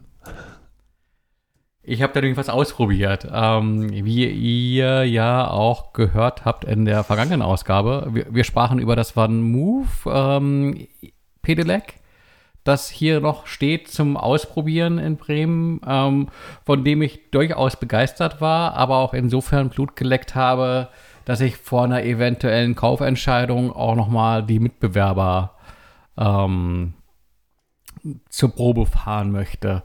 Ähm, auch weil halt äh, irgendwie so im Bereich um, um 2000 Euro eine, eine Menge Geld ist. Äh, also viel mehr, also ist da auch nicht drin für ein E-Bike. Klar, es gibt auch irgendwie andere Alternativen, aber ähm, die liegen preislich höher. Und in, diesem, in dem Preissegment sind das eigentlich nur One Move mit dem S3, X3 und ähm, Cowboy äh, mit dem Cowboy 3 oder dem kommenden Cowboy 4, die da irgendwie so in einem ähm, Preissegment spielen und uh, zumindest auf den ersten Blick hin sehr ähnlich sind, weil es beides so Urban Bikes sind, die ähm, schon einen Schwerpunkt auch auf ein integriertes Design legen. Also die sehen einfach nicht scheiße aus. Ähm, und mit dem man äh, in der Stadt äh, schnell äh, und, und sicher von, von A nach B kommt, ohne danach irgendwie äh, gleich unter eine Dusche, Dusche, springen zu wollen oder zu müssen, weil man das dann mit Menschen sonst nicht äh, zumuten kann. Also zumindest bei mir ist es so, wenn ich irgendwie äh, einmal hier die, die große Runde fahre und wieder zu Hause ankomme, äh, auf, dem, auf so einem normalen Rad äh, öle ich dann wie, wie Schwein, auf so einem äh, motorunterstützten Rad äh, ist das alles schon sehr viel angenehmer.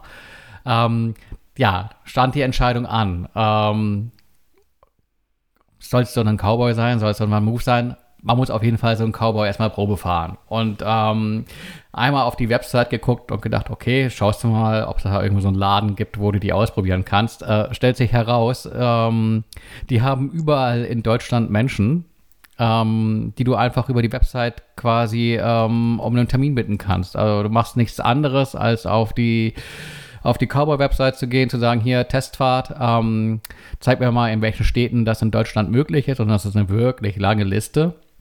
Dann ähm, kannst du dir in deren Kalender einfach einen Termin klicken. Ähm, kriegst du auch umgehend bestätigt. Und ähm, das habe ich einfach mal so gemacht. Und äh, siehe da zum vereinbarten Zeitpunkt. Und das war auch, äh, ich hätte schon für den nächsten Tag vereinbaren können. Ich habe dann für den übernächsten Tag mal vereinbart. Ähm, stand da ein junger Mann, ähm, auch äh, pünktlich mit, mit, seinem, mit seinem Rad vor der Tür. Und ähm, ja, hat gleich erste Fragen beantwortet. Ähm, so ein bisschen aus dem Nähkästchen geplaudert und auch nicht hinterm Berg gehalten. Äh, auf was man dann so achten müsste und was dann auch Unterschiede wären. War dann auch ganz interessiert äh, daran, das ähm, Van Moof zu sehen. Ähm, wir sind einfach zusammen eine Runde gefahren. Wir haben einmal durchgetauscht. Geil. Ja, das ist sehr äh, sympathisch. er, er, sagte, er sagte dann auch, ähm, dass er auch schon das S3 gefahren sei, aber das war jetzt irgendwie das, das Refresh-Dingen äh, mit Find My und äh, leicht verbesserter Schaltung, wobei ich da den Unterschied nicht bewerten kann, weil ich äh, das äh, Vormodell nicht gefahren bin. Und ähm, ja, äh, mein, mein Eindruck beim Fahren war der, dass es wirklich ein ganz anderes Erlebnis ist. Ähm, bei dem One Move hast du ja eine Unterstützung, die du äh, in mehreren Stufen hinzuschalten kannst. Und ähm, bis zu Stufe 4, wo du dann quasi einfach nur noch im Prinzip die Kurbel drehen musst, um zügig zu fahren ähm, und kaum mehr Kraftaufwand hast. Außerdem hast du da diesen, diesen einen Taster, den, den Boost-Taster. Wenn du den drückst und ein bisschen, ne, zumindest die Kurbel bewegst, dann zieht das Ding ab wie, äh, naja, wie ein lahmes Moped. Aber es, äh, es bewegt sich sehr viel schneller, als man es äh, so aus dem Stand als, als normaler Radfahrer irgendwie könnte. Ähm, da war dann auch ähm, der, der gute Mann, äh, der für Cowboy äh, äh, werben wollte, beeindruckt und auch gesagt, ja, dieser Boost-Button ist schon, ist schon nicht schlecht. Ähm, pflichtete mir dann aber auch bei, dass das äh, Fahrerlebnis bei so einem Cowboy äh, sich tatsächlich mehr nach Radfahren anfühlte, aber halt nach Radfahren, wo du so beständig das Gefühl hast, äh, Rückenwind zu haben, selbst wenn der Wind von vorne kommt. Ähm, ich hatte dann auch tatsächlich so mir eine kleine Runde und merkte auch, ich bin etwas angestrengter. Also ich bin tatsächlich Rad gefahren, aber mit sehr viel weniger Aufwand als ähm, mit meinem anderen Bike und kann mir dann ja auch vorstellen, dann auch längere Strecken zu fahren, äh, ohne mich da äh, ähm, zu, zu verausgaben. Also ich habe jetzt halt hier auch eher äh, Typ miserabler Trainingszustand und werde auch ganz froh, äh, ein bisschen Unterstützung zu haben. Ähm, fand es beim Cowboy interessant, dass es halt so unterstützt, wie du halt auch fährst. Wenn du langsam fährst, kriegst du halt äh, mäßig Unterstützung. Wenn du voll reinhaust, ähm, zieht das Ding halt auch äh, gut ab. Also das heißt, äh, beim One Move kannst du da an der Ampel den Kavalierstart machen, indem du den Boost-Button einfach drückst. Ähm, beim Cowboy kannst du einfach dann voll in die Kurbel treten äh, und das Ding zieht los. Also, machte auch Spaß, aber ist definitiv ein anderes Fahrgefühl. Für mich auch definitiv ein anderes Sitzgefühl, weil der Rahmen ähm, deutlich kleiner ist. Ähm, ich würde jetzt auch sagen, die Laufräder sind kleiner. Ich würde sagen, das waren 26 Zoll, aber man mag mich hier korrigieren. Also äh, ich saß da auf jeden Fall deutlich besser drauf, weil das Van Moof selbst in diesem, die S3-Variante ist, glaube ich, für Menschen von 1,70 bis äh, bis groß. 1,90 oder so. Äh, oder ich glaube glaub noch mehr. Ich glaube, das ist ja 95. die große Variante. Ich glaub, bis, ja. Ja. Da dachte ich, ich bin mit meinen rund 1,80 ähm, so genau im Mittelfeld. Aber da du an dem Van Moof nur leidig was einstellen kannst, ähm, saß ich da halt irgendwie so drauf, dass ich ähm, an der Ampel oder so äh, quasi nur noch mit den Zehenspitzen den Boden berührt habe äh, und fühlte mich da einfach zu unsicher drauf. Und beim Cowboy hatte ich das Gefühl, ähm, das Bike voll unter Kontrolle zu haben. Äh, das war Teil meines Körpers sozusagen. Ähm, hast, hast, du einen Unterschied ja. gemerkt zwischen ähm, den beiden Motoren, also Van Move äh, Frontmotor, Cowboy Heckmotor? Nee, das sagt er auch live von, von, von um, ähm, Cowboy, ähm, der Mann, der da vorbeigeradelt kam, dass er das Gefühl hätte, dass er äh, gezogen werden würde von dem Van Move. Ähm, das, ich würde einfach sagen, ich hatte beim Van Move natürlich doch viel mehr das Gefühl von Unterstützung, erst recht, wenn ich den Boost-Button gedrückt habe. Ähm, bei dem Cowboy fühlte sich das alles viel natürlicher an. Also im Prinzip spürst du eigentlich gar nicht, dass du da irgendwie einen Motor mit drin hast, sondern es fällt dir einfach viel leichter zu fahren. Und ähm, was noch ein Unterschied war, ist äh, die Schaltung. Ähm, du hast bei dem Van Moof halt eben so eine Viergang-Nabenschaltung, die aber mit einer Automatik arbeitet. Ähm, beim Cowboy hast du so ein Single Speed. Ähm, das ist, glaube ich, dann relevant, wenn du nicht irgendwie äh, im, im absoluten Flachland wohnst. Also ich glaube, hier äh, in diesem Norddeutschland komme ich ganz gut klar mit so einem Single Speed. wenn ich jetzt im Schwarzwald wohnen würde. Äh, dann wäre wahrscheinlich auch das äh, Van Moof äh, die falsche Wahl, aber auf jeden Fall die bessere Wahl als äh, so ein Single Speed, um da irgendwie auch mal eine Steigung hochzukommen mit Unterstützung. Äh, ja, oder auch ohne. ich glaube, das, das Cowboy lässt sich auch ganz gut fahren ohne Unterstützung. Ja, wenn man erstmal unterwegs ist, ne, weil der, der, die Übersetzung ist echt krass. Also der hat ein, äh, an, an der Kurbel ein krasses Ritzel, das ist riesig. Und ich habe gerade mal geguckt, der Motor hat beim äh, Cowboy 45 Newtonmeter. Ähm, beim Van Moof kommt es im Boost-Modus auf 59. Also klar, da spürst du einen kleinen Unterschied. Was mir sonst noch aufgefallen ist, ist, dass du beim Cowboy offensichtlich mehr Dinge ändern kannst. Ähm, der Live hatte beispielsweise an dem Rad, das er dabei hatte, um es zu zeigen und auch Probe fahren zu lassen, den ähm, Vorbau geändert. Also, dass er eine andere Sitzposition einnehmen kann. Das kannst du bei dem ähm, Van Moof, ähm, wahrscheinlich kannst du da auch den Lenker durchtauschen, aber hast das Problem, dass du da ja auch Kabel und sowas dran hast. Ähm, das wird da nicht so einfach sein. Und es äh, ist natürlich auch eine Frage des Designs. Ich hätte Fällt jetzt beim neuen C4 aber weg. Weil die haben da ja einen komplett neuen Vorbau und Lenker, wo, da, wo die. Da ist auch ein Lade, genau. Ladematte drin, sozusagen, ja. Wobei du da vielleicht auch was basteln können. Aber da gibt es auch eine ganz gute Website, ähm, cowboy.tools. Ähm, da, äh, wenn ich das richtig verstanden habe, sind das zwei von diesen Testfahrern, ähm, die eben eine Website betreiben, wo sie äh, Produkte anbieten, die bereits äh, getestet worden sind im Zusammenspiel mit so einem Cowboy, zu welchem Modell das kompatibel ist, wie schwierig irgendwie der Ein- oder Umbau ist äh, und äh, wo du es dann irgendwie auch bestellen kannst. Das äh, fand ich ganz interessant und hat mir nochmal gezeigt, so dass du, wenn du was individualisieren kannst, ganz offensichtlich bei so einem Cowboy äh, die besseren Karten hast als bei so einem Van Move. Ähm, auch weil das beim One Move, finde ich, das Design nochmal eine ähm, größere Bedeutung hat, dadurch, dass du den Akku da ja in den, ins Oberrohr, glaube ich, ähm, integriert hast und du auf den ersten Blick so gar nicht zwingend siehst, dass das irgendwie ein E-Bike ist. Ähm, das ist beim äh, Cowboy anders, da hast du ja den Akku ähm, im, im Rahmen rausnehmbar und sichtbar. Ähm, ich glaube, da ist es dann auch nicht so schlimm, wenn man mal irgendwie an, an zwei, drei Stellen schraubt und andere Teile anbringt. Ähm, ja, aber ich, ich war überrascht. Also es war ein super netter Kontakt. Ähm, auch so gar nicht irgendwie, du musst das jetzt kaufen, das ist super toll, sondern er schon auch in der, in der Haltung mit, ich, ich weiß, dass das hier ein geiles Teil ist. Äh, vielleicht willst du es bestellen, wenn nicht, ist auch okay.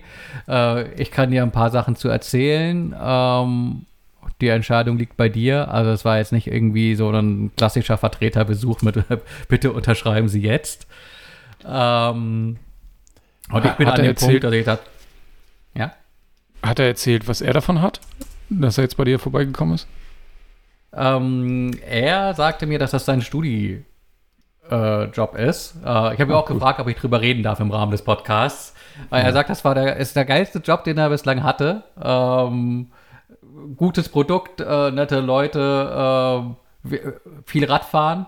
Ähm, mhm. Der kam nämlich auch tatsächlich einmal quer durch die Stadt äh, angeradelt.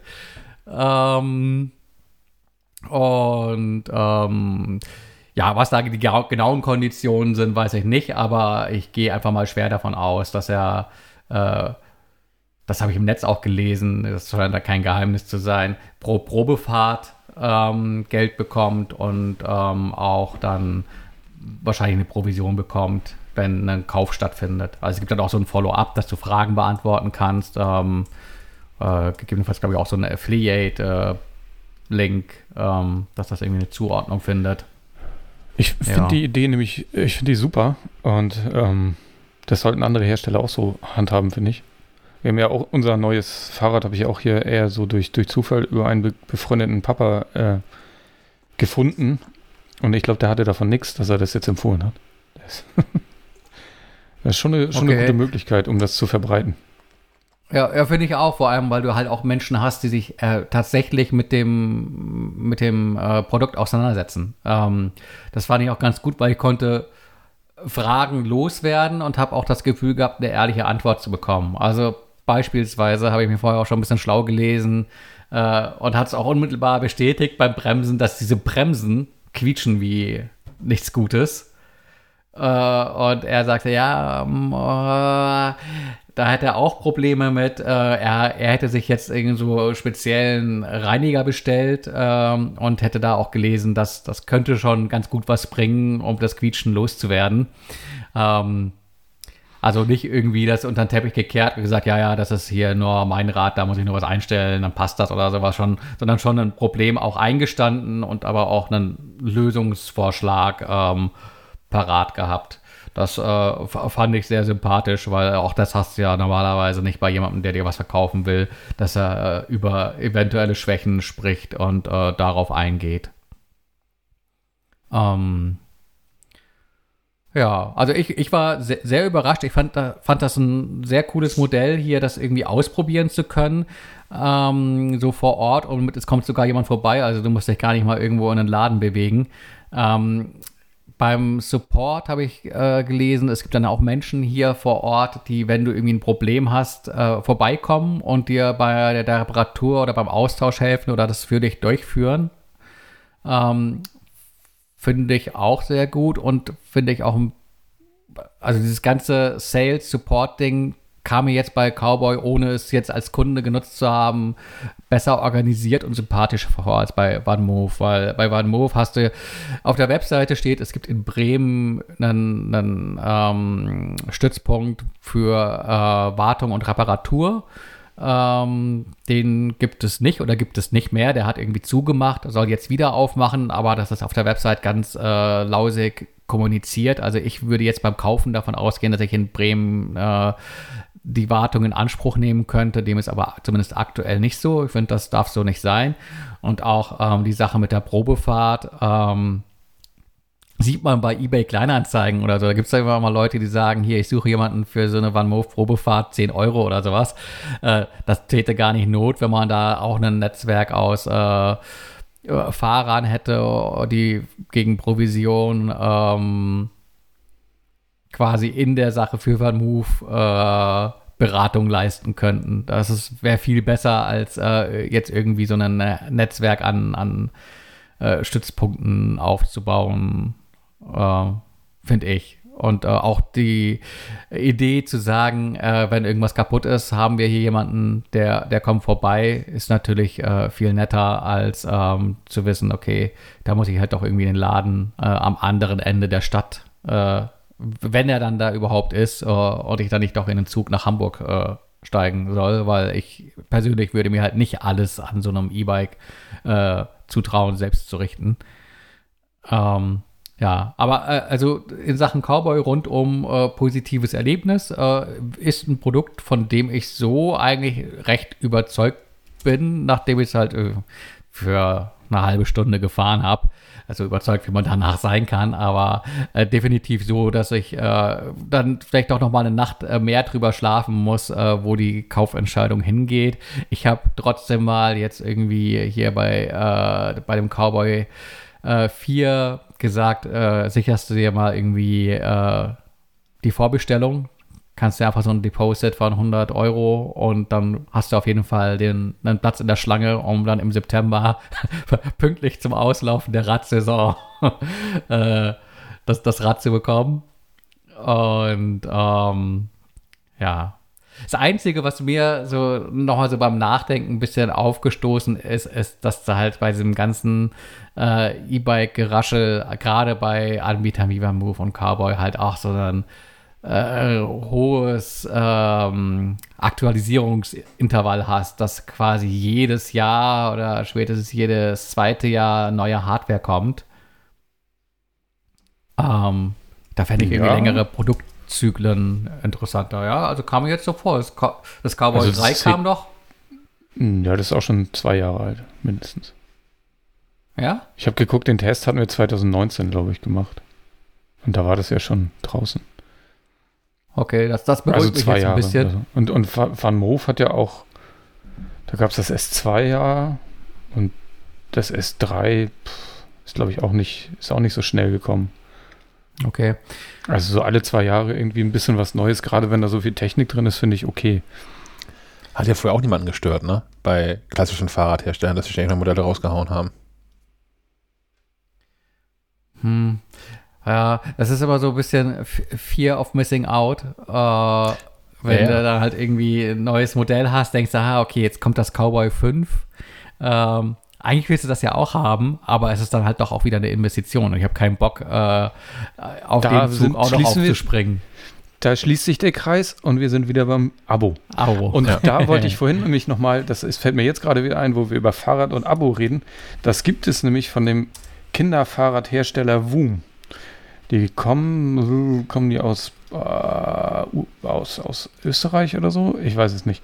Auf jeden Fall äh, bauen die ähm, Fahrräder für Kinder, die besonders leicht sind, weil man kennt ja noch, ich weiß nicht, wie ihr das äh, seht, früher als Kind hatte man so richtig schwere Pucki-Fahrräder oder so und wenn das mal umgefallen war, hatte man auch echt keine Lust mehr, das wieder aufzuheben. Und ähm, man ist so langsam auf den Trichter gekommen, dass ja Kinder auch gar nicht so stark sind und vielleicht man das Gewicht der Fahrräder auch anpassen könnte. Und die sind inzwischen sehr viel leichter. Das, das wiegt irgendwie so, nur, so ein paar Kilo. Ähm, und die bieten nämlich auch so eine Art, ähm, auch so eine Art Abo an. Ähm, dass du quasi auch so eine jährliche äh, Geschichte bezahlst, glaube ich, und dann auch immer das nächstgrößere kriegst. Weil das ist bei Kinderfahrrädern natürlich das Problem, die sind schnell zu klein. Und dann musst du schon wieder ein neues kaufen. Das kann ganz fu gut funktionieren, glaube ich, wenn du ein Kind hast. Ähm, ich habe es damals nicht gemacht, weil wir hier zwei haben und das sich quasi, das würde einmal durchtauschen und dann gibt es halt immer die, die nächste Größe. Da gibt es das auch mit Abo und das, da, das wollte ich nur noch mal kurz erwähnen. Ja, da ergibt es ja auch wirklich Sinn. Also klar, bei Kindersachen wahrscheinlich sowieso, weil äh, dieses Wachstum. Und bis dahin nutzt du die Zeit und veranstaltest zu Hause Boxkämpfe oder? Äh, so, ungefähr. Ähm, ich, ich gebe meinen äh, Geräten, nein, selbst, selbst meinen Pflanzen äh, gerne ausgefallene Namen. Ähm, zum äh, irgend dieser Tage, zum, zum Einzug hier in das neue Arbeitszimmer, bekam ich von meiner Tochter äh, eine Grünpflanze geschenkt, die jetzt den Namen Franziska trägt. Äh, zum Vatertag kam noch, kam noch ein Blümchen hinterher. Das ist Liliane. ja, aber es wird noch schlimmer hier in Karlau. Ähm, es, gibt, es, gibt hier so, es gibt hier so zwei Staubsaugroboter. Ähm, der erst der erste, der S5 Max trägt, äh, weil S5 Max klingt einfach irgendwie scheiße. Äh, der hat sich einfach aus welchem Grund auch immer den Namen Rocky eingefangen. Uh, und jetzt äh, lief hier zum, zum Testen auf der, der neue S7 von Roborock, ähm, der dann in der App den Namen Rambo bekam. Ich finde, das passte ganz gut. Ja, und, die beiden sind jetzt quasi äh, gegeneinander angetreten. Ähm, und haben Dinge gemacht, nämlich gesaugt wie das sich so für so einen Saugroboter gehört und aber auch äh, gewischt. Und ähm, ja, was soll ich sagen? Ich bin immer dann begeistert, wenn, wenn wir Aufgaben aus der Hand genommen werden, äh, die die Maschinen ohnehin besser können, weil äh, ja, ist einfach lästig, mit so einem Staubsauger durch die Gegend äh, zu rollern. Und äh, ich mein, selbst wenn man sich Musik auf die Ohren macht, ist das irgendwie nicht das, was ich mir an Freizeit oder Meditation so vorstelle. Deswegen kann da gerne so ein Robosauger ran. Ähm, der S7 ist äh, ein neues Modell von, von Roborock, die ja schon so eine ganze Reihe an äh, Robosaugern veröffentlicht haben. Ähm, und äh, eigentlich vom Start weg für, für Begeisterung sorgt. Ich kann mich noch erinnern, ähm, das war, war noch zu Zeiten von, von, von Kaspar. Ähm, da gab es den S5, nein, den S50, kann das sein? Ja, gab es auch mal, ja. Genau, den S50, da gab es auch einen Vergleichstest, äh, den ihr in Kiel gemacht habt und da war der Roborock ähm, der Testsieger. Und ich finde so äh, dieses Standing, äh, ähm, hat, hat sich Roborock äh, weiter verteidigt. Ich finde schon, das ist für mich quasi schon so eine Art Haushaltsname geworden. Also ich sage eigentlich nicht mehr Staubsaugroboter, sondern für mich sind das Roborocks. Ähm, ja, jetzt dieser S7 äh, ist immer so ein bisschen. Roborock hat ein neues Modell. Was kann das neue mehr? Weil es etwas undurchsichtig ist. Äh, was, was denn, äh, was der Sauger denn so kann. Es gibt irgendwie auch einen S6 und äh, einen S5 und einen S5 Max und was sind irgendwie da die Unterschiede? Ähm, der eine kann nur saugen, der andere kann saugen und wischen, der andere kann saugen und wischen, äh, aber das Wischen auch noch besonders gut. Und ähm, da sind wir äh, dann quasi beim S7 angekommen, den ich jetzt so hier im Vergleich erlebt habe als äh, das Beste vom S5 Max der super als, als Sauger äh, sich ähm, bewiesen hat. Einfach dadurch, dass er halt äh, vor allem in der Navigation ähm, problemfrei arbeitet. Also der findet seinen Weg, ähm, kann auch in der Beta ähm, Karten speichern. Also theoretisch kann man ihn auch auf unterschiedlichen äh, Etagen einsetzen. Und ähm, sich nicht so dämlich anstellt, ach, pardon, dämlich darf man nicht sagen, also sich so doof anstellt, ähm, sich äh, in, in äh, manchmal hat man das Gefühl, diese Staubsaugroboter suchen, suchen den Tod äh, stürzen sich in irgendwelche äh, Situationen, aus denen sie nicht mehr rauskommen und, und rufen dann nach Hilfe. Bitte, bitte bring mich wieder zur Ladestation zurück oder sowas. Das hatte ich so beim ähm, S5 Max nicht. Äh, hatte ich so auch nicht beim S7. Der hat es hier gerade so ein bisschen schwer, weil ähm, er jetzt hier den Testparcours äh, eine neue Wohnung hat, wo sich noch laufend irgendwelche Möbel bewegen.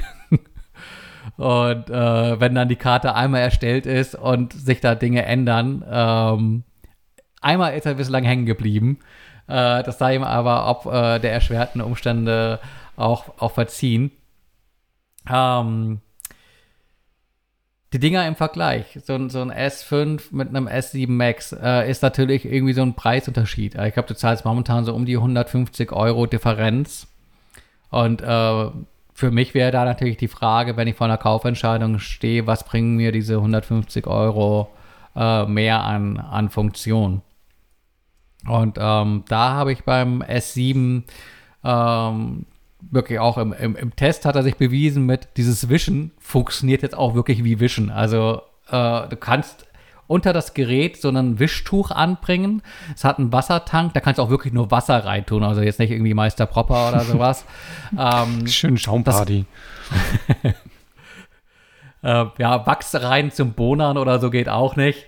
Ähm, nur reines H2O. Das konnte der, der S5 Max auch schon, dieses Wischen, aber beim S5 Max ähm, war das halt eben eher, äh, ich mach mal den Boden ein bisschen feucht. Ähm, was auch nicht so schlecht ist, weil es tatsächlich da so ein bisschen mehr an Staub bindet. Ähm, aber äh, so Flecken, naja, da wurde halt mal irgendwie so, die wurden mal feucht gemacht, aber nicht weggewischt. Ähm, das kann der S7 aber. Ähm, das, ich glaube, äh, Roborock selbst schreibt, beschreibt das als Schallmob-Technologie. Klingt jetzt irgendwie äh, wie, wie Weltraumtechnik, aber. Mobs-Geschwindigkeit. Äh, so, so, ungefähr. Ähm, funktioniert, glaube ich, so prinzipiell wie so eine Schallzahnbürste. Nämlich, ähm, dass, dass dass der Teil, wo, der, wo das ähm, Mikroflies dran ist zum Wischen, ähm, bis zu 3000 Mal in der Minute ähm, sich rüttelt und schüttelt. Und dadurch, dass er sich aber auch noch ein bisschen weiter Richtung Boden absenken kann, ähm, oder näher am Boden ist, das Wischtuch, äh, umgekehrt, er kann sich dann nämlich anheben, wenn er auf den Teppich fährt, ähm, dadurch eben auch äh, Flecken gelöst bekommt, einfach indem er, man kennt das selbst, wenn man mit der Hand irgendwo einen Fleck entfernt, dann robbelst du halt ein bisschen äh, hin und her und kriegst den Fleck eher entfernt, als wenn du nur einmal drüber wischst. Ähm, und das funktioniert ganz gut. Also hier jetzt auch gerade mit äh, in der Wohnung, wo man auch tatsächlich nochmal in Straßenschuhen mit reinläuft und äh, Dreck dran kleben hat äh, und Matsche, das äh, ging hier ganz, ganz gut weg. Ähm, ich habe jetzt nicht äh, die, die Härteverkrustungen hier am Boden. Äh, ich weiß nicht, wie es aussehen würde, wenn der bei McDonalds hinter, hinter der Theke wischen müsste. Ähm, aber so jetzt hier in, in Otto Normalverbraucherwohnungen sah das schon ganz ordentlich aus und definitiv besser als das, was der S5 Max da geleistet hat. Beim Saugen selbst habe ich jetzt nicht so den wahnsinnig großen Unterschied äh, gemerkt. Ähm, es gibt eine neue Bürste. Die, ähm, die Hauptbürste ist jetzt nicht mehr mit äh, tatsächlich Borsten besetzt, sondern es sind so Gummilamellen. Ähm, die sollen näher an den Boden rangehen. Ich vermute mal, dass sie sich auch irgendwie elektrostatisch aufladen und äh, einfach dadurch dafür dann sorgen, dass noch mehr ähm, Schmodder irgendwie im Schlund vom Sauger landet. Ähm, vielleicht war es hier nicht dreckig genug, äh, zu oft gesaugt. äh, aber ich würde jetzt nicht sagen, dass das ein so dramatischer Unterschied war, dass ich sagen würde, ich muss mir jetzt unbedingt diesen, diesen S7 kaufen, sondern wäre da auch mit dem S5 Max ganz, aber ganz happy gewesen. Hält die nicht vielleicht auch ein bisschen länger, diese Bürste aus Gummi? Äh, ich würde eher behaupten, das Gegenteil ist der Fall. Äh, jetzt hm. ist das hier irgendwie, lass mich nicht lügen, zweieinhalb Wochen oder so im Einsatz. Ähm, da hat sich die Gummibürste schon so ein bisschen aufgerieben. Ähm, hier war so ein, so ein Nadelfilzteppich, ähm, der natürlich ein bisschen rauer ist. Und da hast du wirklich gesehen, wie, wie das Gummi so ein bisschen sich gelöst hat. Und ich vermute mal, dass sich die Bürste so äh, über die Monate als, als Verschleißteil ähm, höherer Frequenz beweisen wird als die Bürste in dem S5 Max. Ähm, ja, aber das finde ich auch nicht schlimm, weil ich meine, du hast ja ähm, sonst nicht so viele Teile, die du da regelmäßig austauschen musst. Ähm, diese Seitenbürsten halten gefühlt eine Ewigkeit. Ähm, die Filter halten auch sehr lange, die klopfst du mal ein bisschen aus und ähm, hast da auch keine Probleme mit. Einen, einen Beutel äh, brauchst du nicht. Äh, das ist ja sonst immer so irgendwie im Supermarkt der Schockmoment, wenn du an der Kasse stehst und denkst, oh mein Gott, äh, eine Milliarde Euro, warum? Und dann siehst du, okay, du hast irgendwie für 10 Euro diese oder eine Milliarde Euro diese Staubsaugerbeutel äh, im Einkaufswagen gehabt. Ähm, das fällt natürlich irgendwie auch weg. Da finde ich es nicht schlimmer und da, ja? Da habe ich eine Frage. Und zwar, ähm, also zum einen, ich, ich finde diese Beutel ja, also ja, teuer, aber vom Ding her fand ich die immer gar nicht schlecht. Ich habe ja auch zwei Staubsaugerroboter von verschiedenen Firmen, die ja auch nur so eine Plastikkartusche haben und dann direkt drin landet. Und ich finde es ja super ätzend, die auszuleeren, über, auch über, über Mülltonnen. Und man steht dann in so einer Wolke von dem ganzen Staub, der da so mit rauskommt immer. Das finde ich schon irgendwie ätzend. Aber die eigentliche Frage ist, äh, weil meine beiden Staubsaugerroboter haben das hier nicht, kann der, kann, können Rocky oder Rambo Bescheid sagen, wenn das Ding voll ist hinten? Mhm. Die können das. Ja, die kann das aber, und. Aber, ähm, es geht noch besser. Ja. Der, der S7, der hat so eine, so eine Ent Entleerstation, also zumindest angekündigt. Ähm, da fährt das Gerät einfach drauf und ähm, wird quasi seinen Ballast wieder los und kann länger saugen, äh, ohne dass du halt interagieren musst und dann halt auch nicht den Ärger hast, da jedes Mal in der Staubwolke zu stehen. Wobei ich das eigentlich gar nicht so schlimm finde. Ich weiß auch gar nicht, ob ich das falsch mache. Ich, ich leere das Ding nämlich immer über der Toilette aus. Äh, weil ist ja nur Staub. Da muss ich nicht über Müllsack stehen und kriege das da eigentlich immer ganz gut staubfrei rausgeklopft. Lass das nicht die Kanalarbeiter hören. ja, die darf ich sowieso so einiges nicht hören lassen. ich stehe über der Restmülltonne damit. Und ich habe schon verschiedenste Techniken ausprobiert, habe noch keine gefunden, die irgendwie dafür sorgt, dass nicht. Also mein Restmülltonner steht direkt vor der Haustür. Deswegen ich verteile den direkt direkt wieder im Haus. Aber ähm, ge gefühlt landet ungefähr genauso viel in der Tonne, wie, wie sich drumherum wieder runterregnet dann. Fallout. Ja. Äh, ja, also das mit der Absaugstation könnte dann ja eine Lösung sein. Ja. Ähm, Probleme Verlagert das Problem äh, ja aber auch nur ein bisschen, ne? Also. Richtig geil. Ich weiß gar nicht, wie die, wie die aussieht. Ob die dann, die wird wahrscheinlich auch nicht in den Beutel absaugen, sondern auch wieder in ein, in ein festes Behältnis, das du einfach irgendwo ausleeren musst. Ähm, aber ganz ehrlich, äh, wenn man dann da einmal mit einer Mülltüte, das kriegt man irgendwie auch mehr oder weniger staubfrei hin. Und ganz ehrlich, selbst beim regulären Staubsauger, wenn du nicht die super Luxus äh, nimmst, äh, hast du ja auch irgendwie gerne mal noch ein bisschen Staub, was dir da irgendwie entgegenkommt. Es gibt ja so welche, die haben so eine Klappe, die kannst du dann irgendwie zumachen. Aber mhm. das, das sind die teuren. Ja. Ähm, ja. Wenn, wenn ihr wisst, wie man Staubsaugerroboter vernünftig und staubfrei entleert, könnt ihr euch gerne bei uns melden. Du erreichst das Team von Schleifenquadrat am besten per Sprachnachricht auf Signal, Trima oder per iMessage unter der Nummer 0160 95 37 88 40. Ich wiederhole 0160 95 37 88 40. Außerdem betreiben wir jetzt eine eigene Discord-Community. Du findest sie unter makliefe.de Discord. Ich, ich habe jetzt hier auch aufgerüstet äh, im neuen Arbeitszimmer. Die ähm, Schränke haben jetzt Füße bekommen und die Füße sind jetzt genau so hoch, dass der Roboter drunter fahren kann. Mm, das kann kein das Zufall sein. Ich habe hm. das Gegenteil gerade im Kinderzimmer gemacht. Ich habe die Füße überall abgeschraubt und die Möbel direkt auf den Boden gestellt, weil ich keinen Bock mehr hatte, den, den, das ganze Spielzeug hinter den Schränken hervorzuholen. Das klingt ja, smart. Es ist ja auch zusätzlicher Stauraum. So gesehen. Ja, für Dinge, die schimmeln. Aber es ist auch genau. zusätzlicher Staubraum. Deswegen bin ich ganz froh, drunter saugen zu können, weil äh, wenn du die Sachen plan draufstellst, äh, so ganz plan sind die ja auch nicht. Also zumindest meine Regale haben noch so Mini-Ikea-Füßchen, dass sie halt Alles eben doch einen halben Zentimeter.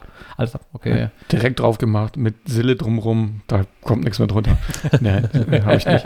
ähm, ähm, aber ähm, man sollte sich tatsächlich, ist das ein Problem, also ein Luxusproblem, wenn man so einen Roboter hat, der saugen soll, muss man sich natürlich die Wohnung und die, vor allen Dingen die Möbel dementsprechend aussuchen.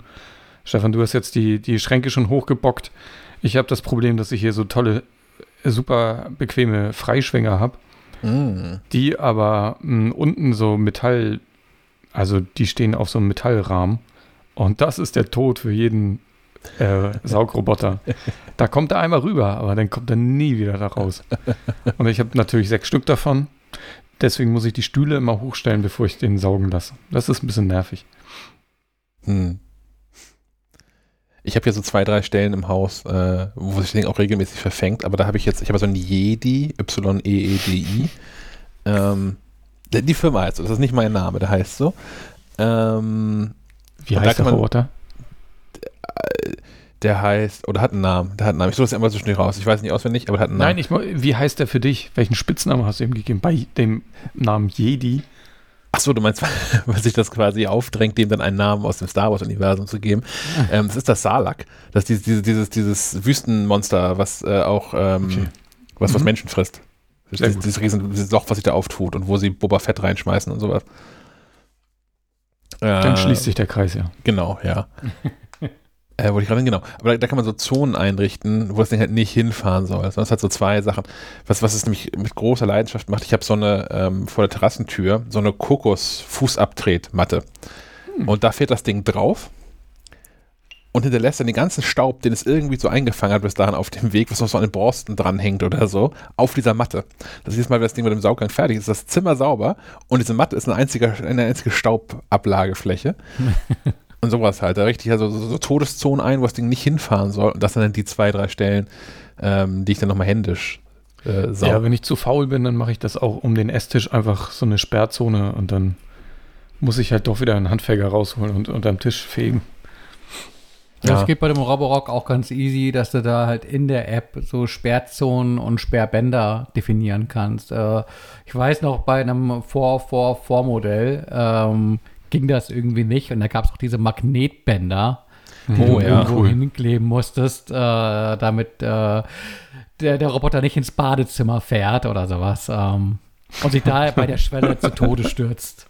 Das hat ja nicht funktioniert übrigens. Ich hatte ja, als einer der ersten ähm, Saugroboter, die ich zum Testen hatte, war einer von eigentlich so einer Tochterfirma von Vorwerk und die hatten auch so ein Ding dabei. Und da habe ich diese, diese Magnet-Dings, ähm, also vollkommen hässlich, bei mir in den Hausflur geklebt, noch so 30 Zentimeter von der Kellertreppe entfernt. Also es hätte auch so nicht liegen bleiben können, weil es halt scheiße aussah. Aber für einen Test halt. Und das Ding ist losgefahren, also aus der Station. Und als ob das Ding gesucht hat, hat also durch, durchs ganze Wohnzimmer, nicht das Wohnzimmer, sag ich, durch das Wohnzimmer, durch die Küche, in den Hausflur, da wo dieses Magnetding liegt, einfach drüber und die Kehrtreppe runter. Ein Gerät, was einen vierstelligen Preis kostet. Ja, super. Äh, die, haben, Voll gut. die haben auch keine ganz gute. Note von uns bekommen. Wie, wie, wie kommt denn der, der S, S7 mit äh, Treppen und Ab, Abgründen? Hast du Abgründe bei dir in der Wohnung? Äh, Wenn ich die Tür aufmache, habe ich, habe ich einen ziemlichen Abgrund. Ähm, ja, der hat Sensoren, ähm, die verhindern, dass er irgendwie sich da in in den Tod stürzt. Okay. Ähm, ist aber jetzt nicht, nicht das Alltagsszenario, mit dem er tagtäglich zu kämpfen hat. Ähm, was ich jetzt beim S7 hatte, was da tatsächlich funktionierte, ist, dass er auch auf so einen dunkleren Ikea-Teppich gefahren ist. Beim S5 Max, äh, der hatte, glaube ich, mit seinen Sensoren den Teppich gesehen und sagte, äh, nope, da will ich nicht hin. ähm, die habe ich dann einfach äh, ganz drastisch äh, mit ähm, Isolierband abgeklebt, dass er an der Stelle blind ist und einfach fortan überall hingefahren ist. Ähm, das hat geholfen, äh, solange die Haus- äh, bzw. die Wohnungstür zu war. Ähm, Suicide-Roboter. Oh weia. Okay. Wahrscheinlich ein bisschen weniger zu erzählen gibt es zu diesem ähm, Belkin Secure Holder für die AirTags. Dann ich auch nochmal ein Update vorher machen. Ihr erinnert euch daran, wir haben diese ähm, Schnitzeljagd hier gestartet. Und ich habe hier gerade nochmal geguckt auf dieses Telefon. Vor, schon vor ein paar Tagen hat ja jemand in Kiel auch das zweite AirTag sich geschnappt und hat sich wegbewegt vom Unicampus und ist jetzt in der, äh, befindet sich in der Schauenburger Straße und war da auch zum letzten Mal gesehen, heute um 10.53 Uhr. Aber diese Person hat sich bis heute nicht bei uns gemeldet. Und Das, dass ich das hier sehen kann äh, in, in diesem iPhone, heißt ja auch, dass der immer noch, also dass diese Person nicht gegoogelt hat, wie man äh, das zurücksetzen kann, so ein AirTag. Ähm, aber brächte ihm, ihm oder ihr auch nichts, richtig? Also wenn es jetzt einfach nur diese, genau, er hat ja noch die Aktivierungssperre drin. Ja. Das heißt, du müsstest sagen, Objekt ähm, entfernen und dann könnte jemand anderes das AirTag ähm, quasi in, in Besitz nehmen. Deswegen, äh, wer das auch immer gefunden haben mag, äh, wenn, wenn, wenn du äh, diesen Podcast hörst, äh, melde dich kurz. Ähm, Gib Ich weiß, wo du Bescheid, wohnst. dann. ja, ja, im, im, im Discord wurde schon gescherzt. Äh, da hieß Hab es, der Sebastian soll doch mal bitte die, die Schrotflinte einpacken und die Harley aus, aus der Garage holen und, und vorbeifahren. Aber theoretisch würde das, wäre wär das ja möglich. Also du könntest ja jetzt da hingehen und sagen, hier, du hast meinen AirTag gefunden. ja, aber in der Schau Schauenburger Straße, du kennst sie, wahrscheinlich klar. mehr Familienhaus. Ja, ich war, die, klar, aber, Aber das könnte jetzt Theoretisch- hingehen und sagen, ja, richtig. aber du könntest, würdest doch theoretisch sogar die Wohnung finden, oder nicht? Stimmt, wahrscheinlich. Nee, weil wahrscheinlich das- schon. Achso, doch, wenn du in den. Ver ja, genau. Im Ja. Präzisionsmodus. Ja, das Ja. geht. Hallo. Also letzte über Warnung, ihr AirTag reden, was sie gefunden haben. letzte Warnung gleich. Äh, nächste Woche kommt Schack vorbei. Meld dich Ja, und, und, und, sta- und statt, statt dem Wachturm hast du, hast du die MacLife dabei. ja, Ich möchte mit Ihnen über Steve Jobs und die Welt sprechen. Oh Mann. Vielleicht, vielleicht mache ich das mal. Ich, ich mache mich vorher mal schlau, was das, was das für äh, rechtliche Implikationen haben kann. Wenn man einfach so irgendwelche Menschen da äh, behelligt, belästigt, beglückt. Ähm, aber ja. Aber du hast jetzt keine Möglichkeit, also, nee. Du hast keine Möglichkeit, außer dahin zu gehen. Also du kannst jetzt nicht. Keine Ahnung. Ähm, richtig. Ja. Richtig. Also auch dieses Tonabspielen funktioniert, habe hab ich mit Stefan auch schon mal getestet, funktioniert aus der Ferne irgendwie nicht. Also auch, äh, ich habe ja die, die AirTags an Stefan geschickt und die waren auf dieses iPhone hier ähm, konfiguriert. Und auch als das, das AirTag, ähm, mein AirTag, neben Stefan lag und quasi über dessen Telefon ja in diesem Internet drin war, also in diesem Find My Netzwerk drin war, dieses Tonabspielen geht nicht. Ich kann nur hier auf, auf Route drücken und sehe dann siebeneinhalb Kilometer, zehn Minuten Auto mit dem Auto bei euch. Schaffe ich schneller. Mit dem Fahrrad. Ist die Strecke Ja, mit dem Fahrrad nicht viel langsamer, das stimmt. Hm. Ge geht, geht nur in Bluetooth-Reichweite mit dem Okay. Geklingel. Also müsste der Finder ähm, den Zettel lesen oder das einfach ein, ans Telefon halten, ne? Ja. Genau. Ja, äh, das Problem ist ja, dass die Nummer, die du äh, beim Auslesen ähm, von dem AirTag erhältst, eine Nummer ist, die du quasi nur per Messenger äh, nutzen kannst. Das heißt, du kannst, äh, wenn du diesen AirTag gefunden hast und eine Nachricht über, äh, lass mich nicht lügen, WhatsApp, äh, Signal, ähm, mehr weiß bestimmt äh, Sebastian äh, hinterlassen. Aber du kannst uns äh, da nicht anrufen. Da ist kein Anrufbeantworter hinter. Stimmt das so? Aber es hat auch keiner angerufen, oder? Nein, also zum einen hat keiner angerufen, das ist richtig. Ich, ähm, ich, hatte angerufen, mal testweise, mehrmals, und es ging keiner ran. Deswegen habe ich gedacht, okay, das ist auch kein. Ja, es geht keiner ran, das ist richtig. Aber dann kommt ja kommt irgendwann dieses äh, hier Apple, Apple Voicemail-Gelöte.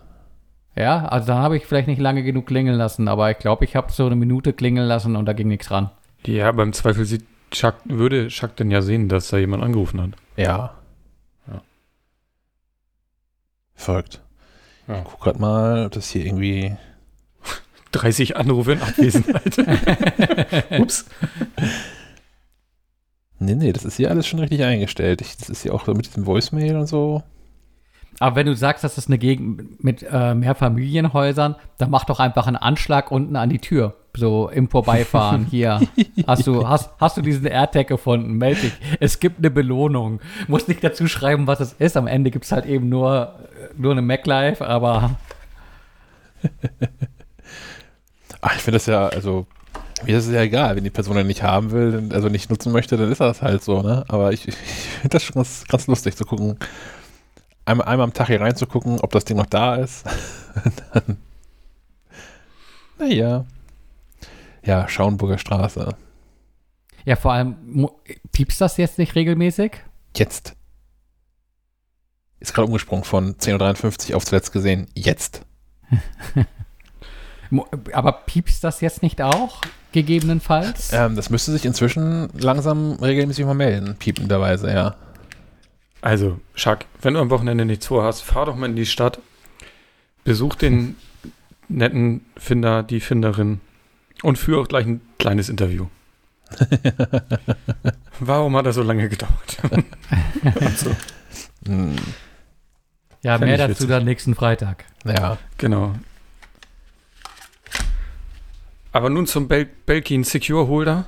Ah, genau. Wir waren beim Thema AirTags. Ich habe äh, Post bekommen und zwar von Belkin. Die haben mir hier so zwei ähm, AirTag-Anhänger geschickt. Ähm, heißen Secure Holder. Ähm, dienen dazu, ähm, das, das, größte Manko an den, an den AirTags ähm, zu beseitigen, nämlich äh, eine fehlende Befestigungsmöglichkeit nachzurüsten. Ähm, so ein Secure Holder ist äh, im Prinzip einfach äh, zwei Stücke Plastik, zwischen die du ähm, den AirTags legst äh, und da drin dann einschließen kannst und dann eine relativ große Öse dran hast, worum du je nach, äh, woran du, ähm, je nachdem, welche Variante du dir vom Secure Holder bestellt hast, entweder den mitgelegten Schlüsselring befestigen kannst, um den AirTag dann am Schlüsselbund zu befestigen beispielsweise, oder eine Schlaufe, äh, um den AirTag irgendwo anders dran zu befestigen. Äh, so ein Beispiel, das immer wieder gezeigt wird, ist Gepäck. Ich wundere mich immer so ein bisschen darüber, warum man so einen äh, AirTag äh, so sichtbar irgendwie mit einer Schlaufe am Gepäck festmachen äh, will, aber äh, man hat auf jeden Fall die Wahl. Der ähm, der Anhänger selbst ist immer der gleiche, egal welches Paket man wählt äh, von einem Secure Holder. Es gibt, äh, lass mich nicht lügen, vier verschiedene Farben. Ähm, und äh, Hauptverkaufsargument ist der Preis. Die Dinger kosten 13,99 Euro ähm, und sind damit deutlich, deutlich günstiger als äh, all das, was Apple an Anhängern äh, im Angebot hat. Nun gut, das ist jetzt irgendwie halt Plastik und kein Leder oder sowas.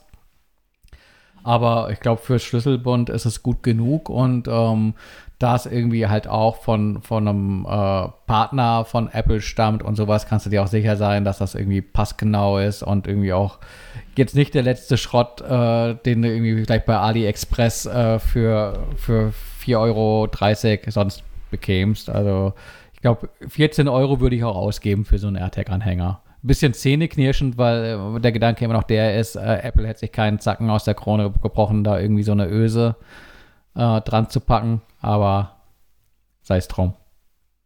Also kann man machen. Hm. Hm. Gut. Ich habe ein, ein ungleich komplexeres Ding ausprobiert.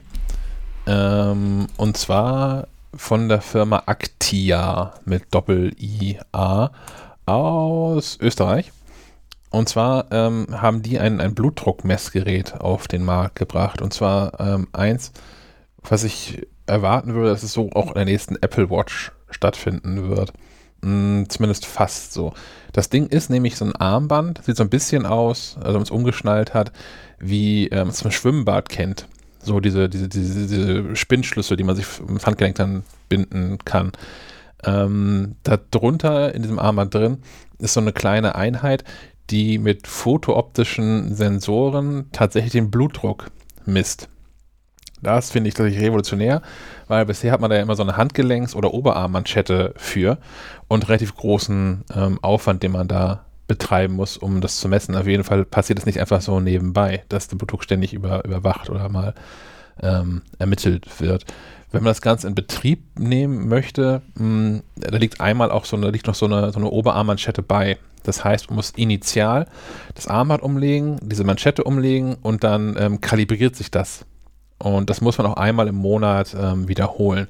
Was immer noch ein deutlich geringerer Aufwand ist, als dann zu denken, irgendwie alle Stunde, was auch immer, oder alle paar Stunden mal manuell Blutdruck zu messen. Ich war in der ähm, günstigen Situation, dass meine Hausärztin das sowieso für klug hielt, mal wieder so ein, so ein 24-Stunden-Blutdruckmessgerät mir umzutüdeln. Und ich habe das dann so getimt, dass sie das mal zwei Tage rausgezögert hat, bis dann dieses Actia-Ding hier angekommen ist. Hm, so dass ich da Vergleichswerte ähm, machen konnte. Das hat so halb gut geklappt, weil dieses klassische 24-Stunden-Blutdruckmessgerät nicht so richtig mitgespielt hat. Das hat die ersten vier, fünf Stunden super funktioniert und hat dann immer angefangen, sich in immer unregelmäßigeren ähm, Abständen aufzublasen und zwar auch so sehr aufzublasen, ähm, dass meine Finger taub geworden sind dabei. Und oh. spätestens, als es sich dann, während ich im Auto gefahren bin, einmal so sehr aufgeblasen hat, dass sich dieser Klettverschluss ähm, gelöst hat komplett, habe ich entschieden, okay, das Ding ist irgendwie defekt und wahrscheinlich ist es auch gefährlich, was ich hier mache, wenn das irgendwie während der Autofahrt mal explodiert oder so. Ähm, das nehme ich jetzt ab. Aber ähm, bis dahin waren die, die Werte, die das Actia gemessen hat und von dem, von dem klassischen medizinischen Blutdruckmessgerät nahezu identisch. Also ich habe da so Abweichungen von zwei, drei ähm, Punkten jeweils gesehen, also sowohl beim systolischen als auch beim diastolischen Wert. Und das finde ich wirklich, wirklich schwer in Ordnung, weil, also klar, hm, man könnte jetzt natürlich argumentieren, dass Menschen, die tatsächlich echten Bluthochdruck haben, da auch genauere Werte brauchen. Mag irgendwie sein. Ähm, für so eine echte Langzeitüberwachung ist natürlich trotzdem gut, weil man natürlich so sieht, in welchem, in welchem Korridor sich die Werte eigentlich bewegen. Und wenn dann der Arzt, die Ärztin feststellt, boah, da sollten wir genauer hingucken, kann man ja immer noch mal andere Instrumente da irgendwie mh, hm, anschließen, um das äh, vielleicht noch genauer aufzuschlüsseln oder die Auflösung zu erhöhen. Also weil dieses ähm, in, der, in der Anleitung steht drin, dass das Aktier-Ding jede Stunde misst. Gleichzeitig hat man in der App selbst drin, ähm, aber immer nur Werte für alle zwei Stunden. Und das scheint mir dann so ein kombinierter Wert zu sein oder ein Durchschnittswert aus den beiden Messungen, die da stattgefunden haben. Und ähm, ja, überhaupt, das Ganze funktioniert halt eigentlich super. Und der, der größte und einzige Kritikpunkt ist eigentlich auch diese App tatsächlich. Denn ähm, wenn es doch schon jede Stunde misst, dann hätte ich gerne die Option, mir auch das für jede Stunde anzeigen zu lassen. Ähm, ich fände es auch cool, wenn ich das Intervall verändern könnte. Also das Ding, was ich von der Ärztin umbekommen habe, äh, misst tagsüber, also bis 22 Uhr alle Viertelstunde und zwischen 22 Uhr und 7 Uhr alle halbe Stunde. Ähm, sowas würde ich auch in dieser Aktier-App gerne hinterlegen können. Klar, das wirkt sich negativ auf die Akkuleistung aus. Aber wenn ich jetzt mal so eine, so eine konkrete Messung für den ganzen Tag brauche, würde ich das gerne festlegen können. Ähm, dann finde ich, also die, die Aktia-Menschen, die haben sich noch nicht zurückgemeldet. Ich habe da so einen Fragenkatalog hingeschickt und die haben sich noch nicht, ähm, äh, haben noch nicht beantwortet. Liegt aber auch daran, die haben sich da schon für entschuldigt, weil da Menschen irgendwie gerade krank sind und wir bekommen nächste Woche Antworten und dann gibt es nächste Woche nochmal ein Update vielleicht dazu äh, mit Dingen auf diese Fragen, die ich hier gerade aufwerfe. Ähm, Eine zweite Sache, die ich merkwürdig finde in, in der App, ist, dass sie auch in der Anleitung schreiben, dass ähm, sinngemäß so zur, zur maximalen Sicherung der Daten, das äh, in deren Cloud landet. Das heißt, dieses Armband überträgt die Daten in die Cloud und aus der Cloud legt die App das auch wieder runter. Also das Armband überträgt die Daten durch die App in die Cloud, aber von da aus bekommt ähm, die App die dann zurück und dann werden die auch angezeigt. Und das ist ein Punkt, den ich ähm, teils kritisch sehe. Also natürlich kann man da sich ein Konto einrichten, was es gar nicht auf, auf, auf meinen Namen lautet oder irgendwie sowas. Das heißt, man kann die Daten natürlich dann pseudonymisierter hochladen. Ich weiß aber gar nicht, warum die in der Cloud irgendwie sicherer sein sollen als auf dem äh, Gerät selbst, auf meinem iPhone selbst. Ähm, zumindest aus Datenschutzsicht, aus Datensicherheitsgründen, also dass die Daten nicht wegkommen, nicht verloren gehen. Ähm, so als Backup quasi, kann ich das verstehen, aber das hätte ich gerne optional an der Stelle. Und was ich mhm. eigentlich gerne hätte, ist die Möglichkeit, ähm, die Blutdruck, die ermittelten Blutdruckwerte in Apples Health App zu übertragen. Das haben sie nämlich auch nicht mit drin. Und ähm, das finde ich tatsächlich schade und da schließt sich auch wieder ein Kreis, denn ähm, man zahlt für dieses Actia-Dings ähm, 200 Euro im Jahr und ähm, hängt also auch in so einem Abo-Modell mit drin, was ich äh, ich weiß nicht, ich, ich finde das, find das nicht mal schlecht. Ähm, weil man tatsächlich betroffen davon ist oder Blutdruckpatient ist, 200 Euro, um nicht ständig mit so einer Manschette rumzurennen, das wäre es mir irgendwie leicht und locker wert, wenn man sich das leisten kann natürlich. Ähm, aber ja, wäre halt nicht nötig, wenn es in Apple Health irgendwie drin wäre, wenn man die Daten vernünftig irgendwie rausbekäme. Und auch das ist allgemein so ein Punkt, die Daten vernünftig rauszubekommen, ist nämlich auch gar nicht so einfach. Ich zeige euch hier mal ähm, ähm, äh, eigentlich nur dir, Sven, weil Stefan nicht mehr in Google Meet drin ist. Man hat hier so, so, ein, so eine lustige ähm, Grafik, wo man die ganzen die Messung eines ganzen Tages sehen kann. Ja. Und man kann dann hier auf Profil gehen und man kann einen Bericht erstellen und dann kann man einen Zeitraum auswählen, in, in welcher äh, eine ganze Woche immer. Und kann dann hier diesen Bericht erstellen, Anzeige. Und ähm, bekommt dann so eine Auswertung wo man dann immer nur noch den Durchschnittswert für den Tag drin hat. Mhm. Also für den jeweiligen ja. Wochentag. Das Ganze ist aber ein Bericht, den ich an meinen Arzt, meine Ärztin geben soll. Und das finde ich dann auch wieder mau. Also kann natürlich sein, dass mein Arzt oder meine Ärztin gar nicht mehr haben will von mir. Also ja, ja, ist im Schnitt ist das im Tag schon irgendwie okay. Aber gerade doch, wenn es jetzt irgendwie mir so ein, so ein 24 Stunden Blutdruckmessgerät äh, klassischer Natur ersetzen soll, ähm, hat mein Arzt, hat meine Ärztin vermutlich ein Interesse an einer gröberen Auflösung als Mittelwert pro Tag. Hm. Und die Werte sind ja da. Das ist also auch eine Sache, die ich einfach gerne einstellen würde und ich nicht weiß, warum das nicht von, von, von vornherein mit drin ist. Ähm, von, von daher ist mein Fazit tatsächlich, funktioniert super, funktioniert wie beworben, ist eine Riesenerleichterung und ist viel, viel angenehmer, als diese Manschette ähm, zu tragen, die einen ja doch ähm, einschränkt bei Dingen. Also der, die Arzt erst hat gesagt, ich soll meinen Tag ganz normal machen. Wenn ich irgendwas mache, was körperlich anstrengend ist, irgendwie, keine Ahnung, hier Gartenarbeit, Wasserkisten tragen, irgendwie sowas, soll ich es halt mit eintragen, also ein Protokoll. Aber wenn man da so, ein, so, eine Manschette um hat und so einen Schlauch um ganzen Körper und am Gürtel noch so ein, so ein, so ein dieses Gerät dran, man verhält sich halt schon irgendwie anders, als ähm, man Tag normalerweise bestreitet. Geht mir zumindest so. Und so ein Armband ähm, ist eine echte Erleichterung. Und das hakt für mich eigentlich so an so, an so Kleinigkeiten. Ich, ich würde gerne die Auflösung verändern können, also wie oft gemessen wird. Ich würde diese Daten gerne in Apple Health übertragen können. Und ich würde gerne bei diesem Bericht, der am Ende rausgegeben wird, ähm, auch bestimmen können, wie diese Daten rausgegeben werden. Dann wäre es echt ein super Produkt. Und ich könnte mir sogar vorstellen, als jemand, der, ich habe nur einen leicht erhöhten Bluthochdruck, aber ähm, wenn sich das in den kommenden Jahren vielleicht irgendwie verschlimmert oder so, oder ich habe in der Familie hab ich Menschen, die echten Bluthochdruck haben, ähm, ich könnte mir schon vorstellen, dass es dann auch einfach 200 Euro im Jahr wert ist, so ein Ding zu haben tatsächlich.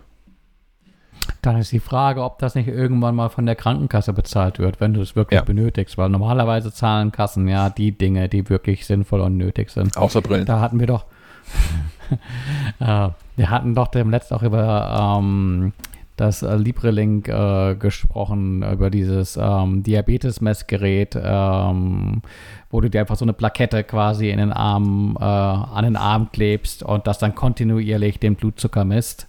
Ja. Und das kriegst du ja, äh, wenn das dann nötig ist, ja auch von der Kasse bezahlt. Genauso könnte ich mir das vorstellen beim, beim Bluthochdruck.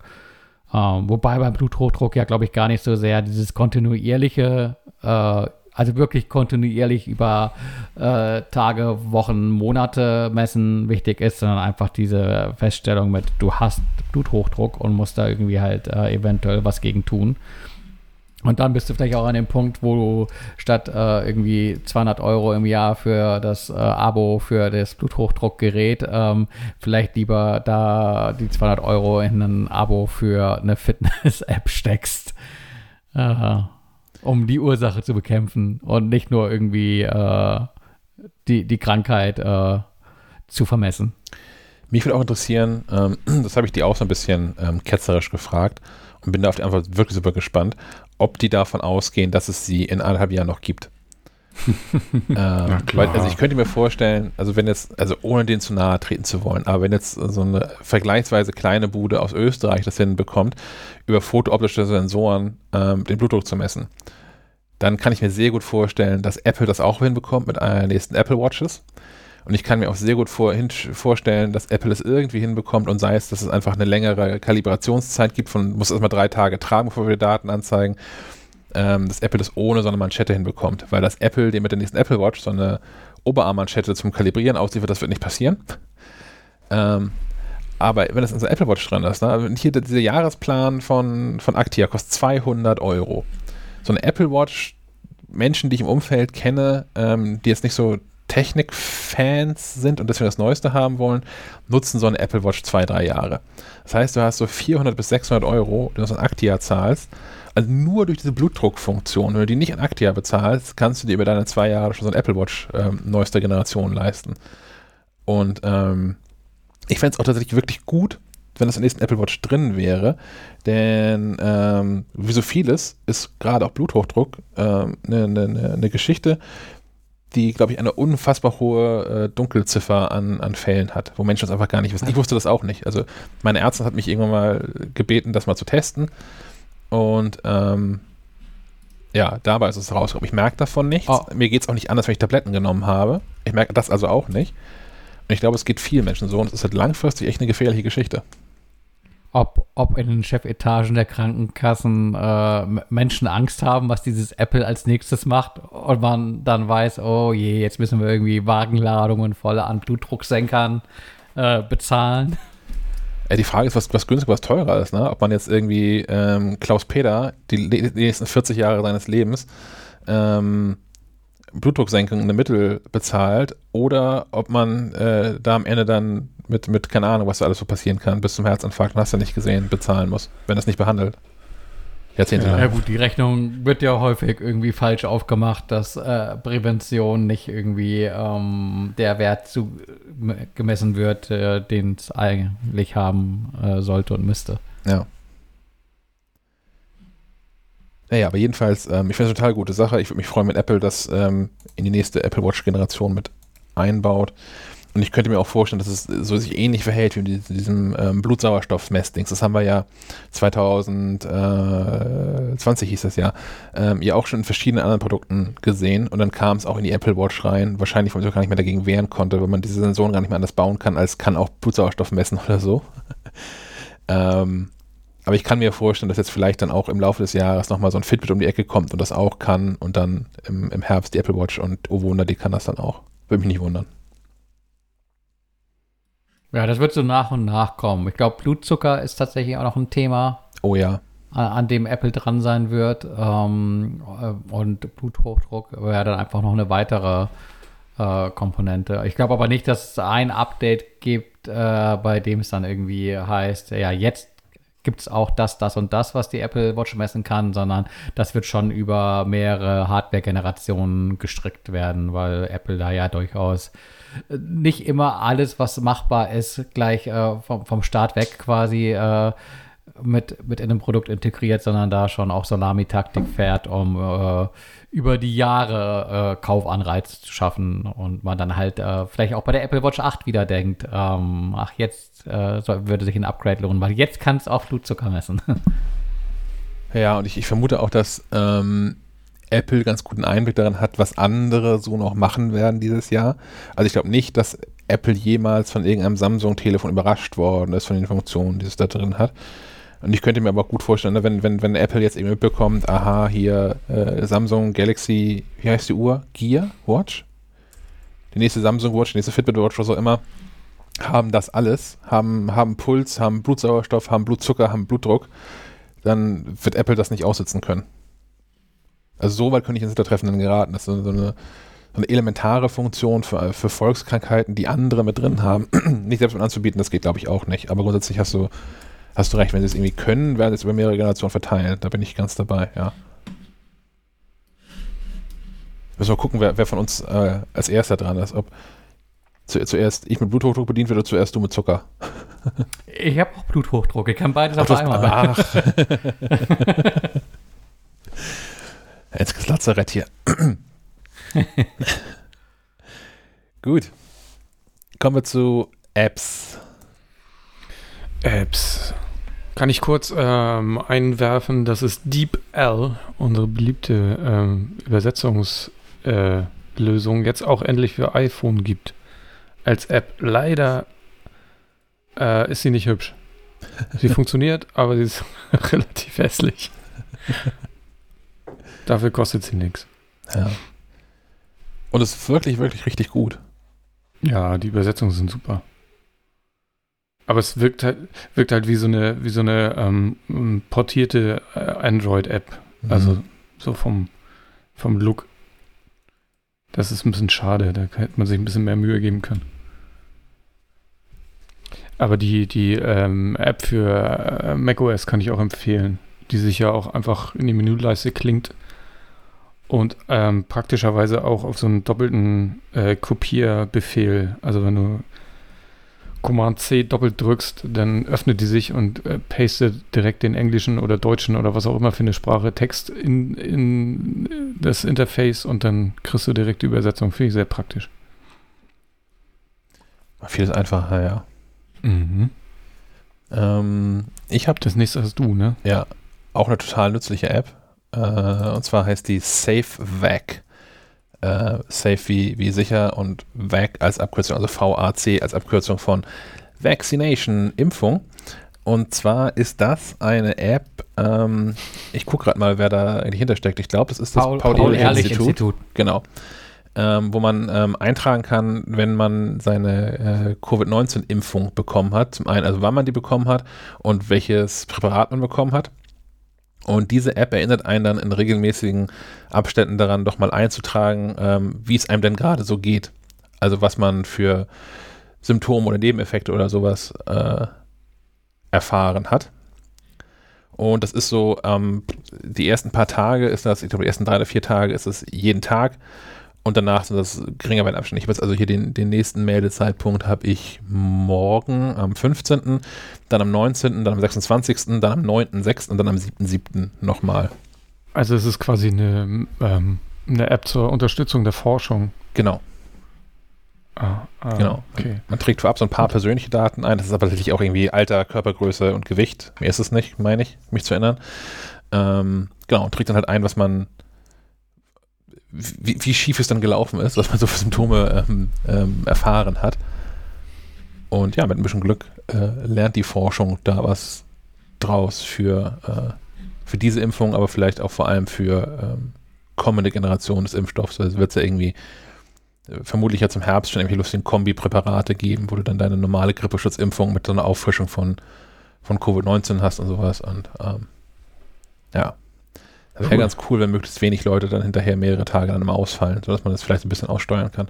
Oder ein bisschen auch erkennt, wo, wo Zusammenhänge bestehen. Hm. Von daher, wenn, wenn ihr ähm, gerade jüngst geimpft worden seid oder es gerade so vor euch habt, dann äh, SafeVac, die App, ähm, kostet nichts Aufwand, also an, kostet nicht dann Aufwand für heute, das sind irgendwie über die gesamte Zeit, die man damit macht, vertütelt man vielleicht irgendwie drei, vier, fünf Minuten oder sowas über die Wochen, die das dauert. Und ähm, ja, für eine gute Sache. Sehr schön. Ich habe eben noch eine, eine App äh, in den Sendungsplan geschrieben. Ich weiß nicht, weil wir irgendwie beim Thema Meditation waren oder so. Hm? Ähm, da ist mir letztens Luminate über den Weg gelaufen. Ähm, die ist auch eine Meditations-App, leider nur in englischer Sprache, weil sie aus UK kommt. Ähm, die nutzt aber gleichzeitig noch die Taschenlampe des iPhone ähm, für so eine stroboskopartige ähm, Lichttherapie. Also man macht die Augen zu und dann hält man sich das vor die Augen und durch diese ähm, durch dieses flackernde Licht äh, werden wohl auch irgendwie noch die Gehirnwellen mit angesprochen und man soll durch, dadurch in tiefere Meditationszustände kommen. Ich habe das bislang erst zweimal ausprobiert. Ähm, ich fand das äh, recht spannend. Man kann es auch kostenfrei testen. Also wer sich dafür interessiert, kann sich das ja mal angucken. Ähm, Thomas wäre jetzt eigentlich der Experte. Er ist leider heute nicht hier. Ähm, der kennt sich da ein bisschen genauer mit aus. Er meinte früher, oder es gibt auch, gibt so Brillen, die das extra machen. Und die Idee ist natürlich ganz praktisch, dass man das einfach mit dem, mit dem iPhone, mit dem Smartphone macht und der darin verbauten Taschenlampe. Luminate hieß wie die App. was für Epileptiker. Ja, da, da sollte man natürlich ja. vorsichtig sein, aber ähm, die werden schon wissen, dass man nicht in flackernde Lichter guckt. Ja, wahrscheinlich. Ich bin bei sowas immer skeptisch, ne? Aber ja. Probier es aus. Ja. Mach vielleicht wirklich mal. Also jetzt Wochenende, ja. Dann wieder Schlaf. vielleicht, vielleicht muss ich das für, für mehr Atmo mal nutzen, wenn ich das nächste Mal äh, Resident Evil äh, 8 hm. hier äh, anschmeiße. Ähm, ich habe mir, ich, ich hatte ja in, in der letzten Episode gejammert über die vielen Spiele, die so spannend und interessant wären und ich keine Zeit finde, sie zu spielen. Ich habe jetzt einfach mal eins rausgepickt, nämlich ähm, Resident Evil Village und, und, dachte mir, ist so ein bisschen nach, nach Horrorschocker. Und ähm, ja, da hat äh, Capcom äh, geliefert.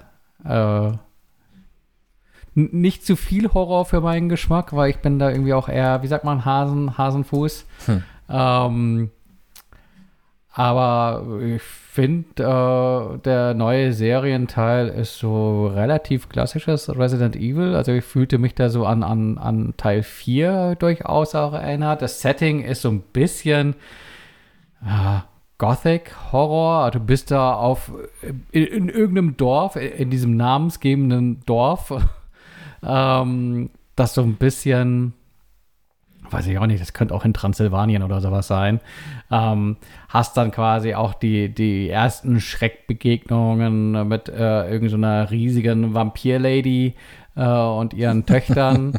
ähm, die dir irgendwie äh, nach dem Leben trachten, äh, mit, mitsamt einiger merkwürdiger Szenen, wo dem Held Ethan dann beispielsweise die komplette Hand abgetrennt wird äh, und der gute Mann einfach so ein bisschen Heilwässerchen äh, drüber schüttet und sich die wieder an den Stumpen klebt und hält. Also vielleicht habe ich da irgendein essentielles äh, Stück Story verpasst, aber äh, das, das, war etwas befremdlich. Habe ich, hab ich gerade ein ähm. Déjà-vu oder war das in dem, in dem Resident Evil 7 auch schon so? Verliert das, das kann da nicht auch sein, die Hand am Anfang? Ist das vielleicht so ein Teil Running 7 habe ich nicht gespielt. okay. Ähm, aber ich, ich stelle so Dinge bei Resident Evil auch nicht in Frage, weil es war für mich noch nie ein Spiel, was wirklich stark in Sachen Story war, sondern eher in Sachen Gameplay und da auch weniger äh, beim, beim Ballern und Metzeln, weil das ist ja kein, kein, kein Shooter, äh, sondern den meisten Spaß habe ich immer dran, drin gefunden, wenn es darum ging, äh, die Rätsel zu lösen. Und genau von diesen Rätseln ähm, gibt es wieder eine ganze Menge. Ähm, und äh, ja, da kann man wenig erzählen, ohne zu spoilern. Äh, ähm, wie, wie sind, ähm, sind, die Rätsel denn ähm, schwierig? Weil ich hatte, ich habe ein bisschen äh, sieben gespielt und Ich fand das relativ repetitiv. Ja, es gibt also irgendwie so ein Horror-Setting und es gibt auch den einen oder anderen Jumpscare. Aber ich fand so vom Spielprinzip fand ich das jetzt nicht so äh, herausragend. Also ich fand es eher langweilig. Ja, ja, also ich würde äh, behaupten, das ist an keiner Stelle äh, innovativ, mhm. sondern eher so mehr, mehr vom Altbekannten. Ähm, ich finde das aber nicht verkehrt. Also man, wenn man irgendwie Resident Evil mag, äh, bekommt man genau das, was man äh, erwartet, wenn man einen neuen Serienteil kauft, nämlich einfach mehr Resident Evil. ähm, so, sonst wäre es auch nicht mehr diese Spieleserie. Ähm, ich bin noch so ein bisschen gespannt, wie das da mit der Story weitergeht. Ich meine, klar, meist, meist ist die Geschichte dann doch irgendwie eher Käse, aber ähm, ich glaube, so viel kann man erzählen äh, weil das quasi auch die ersten Spielminuten sind. Äh, du steigst da irgendwie halt ein. Äh, es geht im Prinzip irgendwie auch da weiter, wo Teil 7, den ich nicht gespielt habe, aufgehört hat. Ähm, die Tochter des Protagonisten wird, wird entführt und seine Frau irgendwie erschossen von Chris Redfield und man steht da mit äh, Fragezeichen mit, äh, ja und wieso und warum. Und du wachst dann halt eben in diesem Village auf und hast äh, keine Ahnung, was da, da, du da nun eben sollst und fängst dann an, ähm, deine, deine Tochter zu suchen. Und ähm, hm. ja. Mehr, mehr erzähle ich nicht, aber es, also mir macht Spaß, aber klar, äh, wer jetzt irgendwie ähm, ein, ein vollkommen neues Spielerlebnis erwartet, äh, äh, könnt, könnte enttäuscht sein, aber ich glaube, den meisten, die bei so einer Serie zugreifen, die erwarten halt im Prinzip auch äh, nichts anderes als das, dass eben bewährtes äh, fortgeführt wird. Und wie gesagt, ich habe den Vergleich nicht zum direkten Vorgänger, aber ähm, so mein mein allerliebstes Resident Evil ist tatsächlich der erste Serienteil, hm. ähm, weil ich da äh, einfach am meisten Erinnerungen mit verbinde. Also diese eine Szene, als dieser blöde Köter durch die Glasscheibe gesprungen kam, die bereitet mir heute noch Albträume. ähm, rein spielerisch äh, würde ich sagen, war Teil 4 der beste. Mhm. Und tatsächlich fühlte ich mich jetzt in der 8 auch am meisten irgendwie an die 4 erinnert, auch was eben Rätsel und Aufbau betraf. Ich finde es ganz gut in Village, dass du ähm, das ist keine Open World oder sowas, aber du hast halt eben dieses Village, was irgendwie als Hub dient. Äh, du kannst da im, im, im, weiteren Verlauf des Spiels, ich schätze mal, ich bin jetzt so bei 60, 70 Prozent äh, angelangt, ähm, immer mehr Dinge entdecken, Abkürzungen freischalten, Schätze finden, aber hast dann aus diesem Dorf ausgehend auch quasi eigene Levels. Also du hast dann beispielsweise ähm, das Schloss mit der Vampir-Lady, ähm, dann hast du ein Haus mit äh, einer, einer, verrückten Mörderpuppe. Äh, so, jetzt nicht mehr verraten. Und, genau, und ähm, ja, aber das finde ich, fand ich auch vom Aufbau her ganz interessant, dass man einmal so vor sich hin daddeln kann ähm, in, in, dieser Hub-Welt, äh, aber zugleich eben auch so äh, Abschnitte hat, die Story getrieben sind. Und äh, die lassen sich immer ganz gut so an einem Abend spielen. Und äh, was auch, also es ist schon jetzt absehbar, dass das Spiel halt nicht viel, viel mehr als, als 10, 11, 12 Stunden dauert. Ähm, das finde ich auch immer eine sehr angenehme Länge für so ein Spiel, weil ähm, mal so eben sich 30, 40, 50 Stunden äh, zusammen zu glauben, um so einen Kaliber wie äh, 13 Sentinels oder so ein Persona 5 oder sowas. Da gibt es Japano-Rollenspiele. Oder wie ein Mass Effect Legendary Edition, die es auch ab heute zu kaufen gibt. Oh ja, ja, da kommst du mit 50 Stunden nicht hin. Also da brauchst du dreimal 50 Stunden wahrscheinlich. Ja, ich, bah, ich habe hab da auch irgendwie ein bisschen Bock drauf. Habt ihr da mal das Mass Effect gespielt? Nee. Das allererste damals auf der Xbox 360 war das, glaube ich. Oh. Okay. Aber das, den Schack, das wäre dann deine Chance. sehe gerade schon hier. Alle drei Teile. Nur drei? Gab es nicht auch einen vierten? Oder ist der vierte nee, nee, der, entstanden? Es gab, nein, nein, es gibt, es gibt äh, die originale Trilogie, ja. äh, wo, wo Menschen sehr frustriert sind über die, das Ende. Aber ja, äh, das kann man eigentlich auch nicht spoilern. Also im Prinzip muss man das wissen, bevor man anfängt. Äh, die wird quasi über die ganze Serie suggeriert, dass du, dass deine Entscheidungen von Bedeutungen von Bedeutung sind. Und äh, ganz am Ende ist es eigentlich scheißegal, was du gemacht hast. Äh, es gibt halt nur dieses eine Ende. Äh, das hat für etwas Verstimmung in der Community gesorgt. Ähm, und dann gibt es noch ein äh, anderes Spiel, äh, aber halt eben auch ein Mass Effect. Äh, Andromeda heißt das. Ach, genau, Andromeda, ja. Und ähm, genau, aber das steht jetzt nicht im direkten Kontext zu dieser originalen Trilogie mit Commander okay. Shepard. 70 Euro, wenn sie dafür haben. Ich war ja, ein bisschen ab. Ja, aber Remaster. Ich habe es mir auch auf die Liste gesetzt bei PS Deals. Mal gucken, wann es das im Angebot gibt. Ich habe aber ähm, ab heute auch, äh, kann man kaufen, endlich Subnautica Below Zero. Ich habe es schon runtergeladen und äh, schaue hier schon mit den Hufen, weil ich da auch richtig Bock drauf habe. Ähm, ja, mehr kann ich dazu gar nicht sagen. Mehr dazu nächste Woche. Ich finde ich find immer der wichtigste Indikator, äh, ob man ein Spiel weiterempfehlen kann, ist halt tatsächlich der, ob man den Titel in, in einer annehmbaren Zeit auch komplett durchgespielt hat.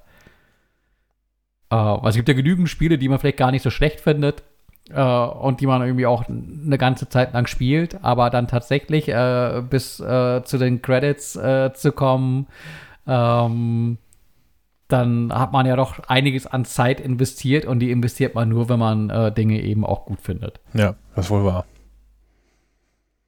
Hm. Wie findest du dann Love, Death and Robots, Sven? Ja, super. Also die erste Staffel, die zweite, darauf willst du hinaus, startet heute. Ich fand die, ähm, wann, ist sie vor zwei Jahren rausgekommen oder so? Ich Weiß ich schon, nicht ja. mehr. 2019, ja. Die fand ich super. Äh, die kleinen, also sind ja alles Kurzfilme animiert in unterschiedlichster ähm, Technik und auch von unterschiedlichen äh, Künstlern. Ich glaube allerdings, dass mh, mm, hat nicht ein Fincher da seine Finger mit drin und ein Tim Miller, die produzieren das oder weiß ich nicht genau. Auf jeden Fall sind es sehr äh, viele kleine Kurzfilme, alle ein bisschen äh, Science Fiction, ein bisschen Dystopie, aber, aber war auch was Lustiges bei, glaube ich. Habe ich sehr gerne, ich glaube, mehrfach geguckt. Vier, sechs, acht, zehn Folgen? Ne, 18 Folgen, glaube ich, gab es, ne? 18 okay. Kurzfilme waren es in der ersten Staffel und jetzt in der zweiten gibt es allerdings nur acht Folgen. Netflix sortiert ja, das als, als Thriller-Serie ein. Ja, Thriller, Science Fiction, bisschen Horror war, glaube ich, auch dabei. Ja. Waren echt, finde ich super. Freue ich mich auch drauf.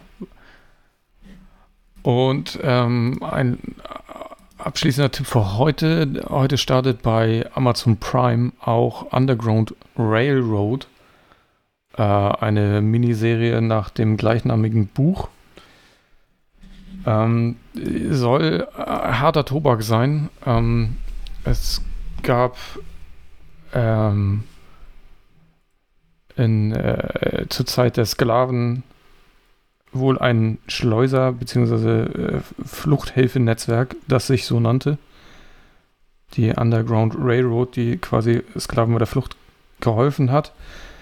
Ähm, und die Serie äh, spinnt das Ganze noch ein bisschen weiter, denn äh, ähm, die. Entschuldigung, ich bin gerade abgelenkt vom Klingeln.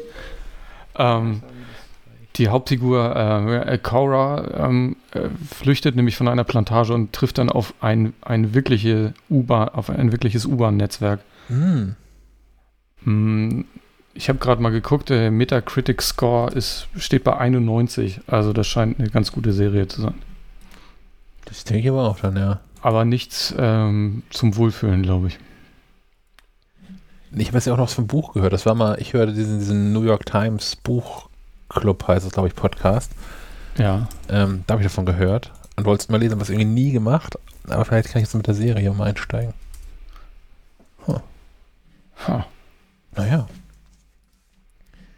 Ja, das klingt gar nicht so schlecht. Ich fahre ich fahr mit euren Tipps auch meist gar nicht so verkehrt. Äh, ich habe mir jetzt äh, die Woche über mal The Flight Attendant angeguckt und fand das ganz, ganz nett. Also ja, da kann man so weggucken. leichter Stoff für zwischendrin und äh, war hier auch äh, allgemein familienkompatibel, hat sich keiner beschwert. Sehr gut. Das ist ja mein größtes Bestreben, dass deine Familie glücklich ist mit meinen Tipps. danke, danke. Gut, dann ähm, soll das gewesen sein, wa? Einmal mehr. Ja. Oder haben wir irgendwas vergessen, glaub, was nicht in den glaub, Shownotes steht? Sind durch. Dann in diesem Sinne ein ähm, schönes Wochenende. Vielleicht hast du, der uns gerade zuhörst, ja sogar ein langes Wochenende, was uns heute nicht vergönnt ist. Aber ähm, ja. Schönes Wochenende noch. Bleibt gesund. Bis nächste Woche. Auf Wiederhören. Jo, bis denn dann. Ciao.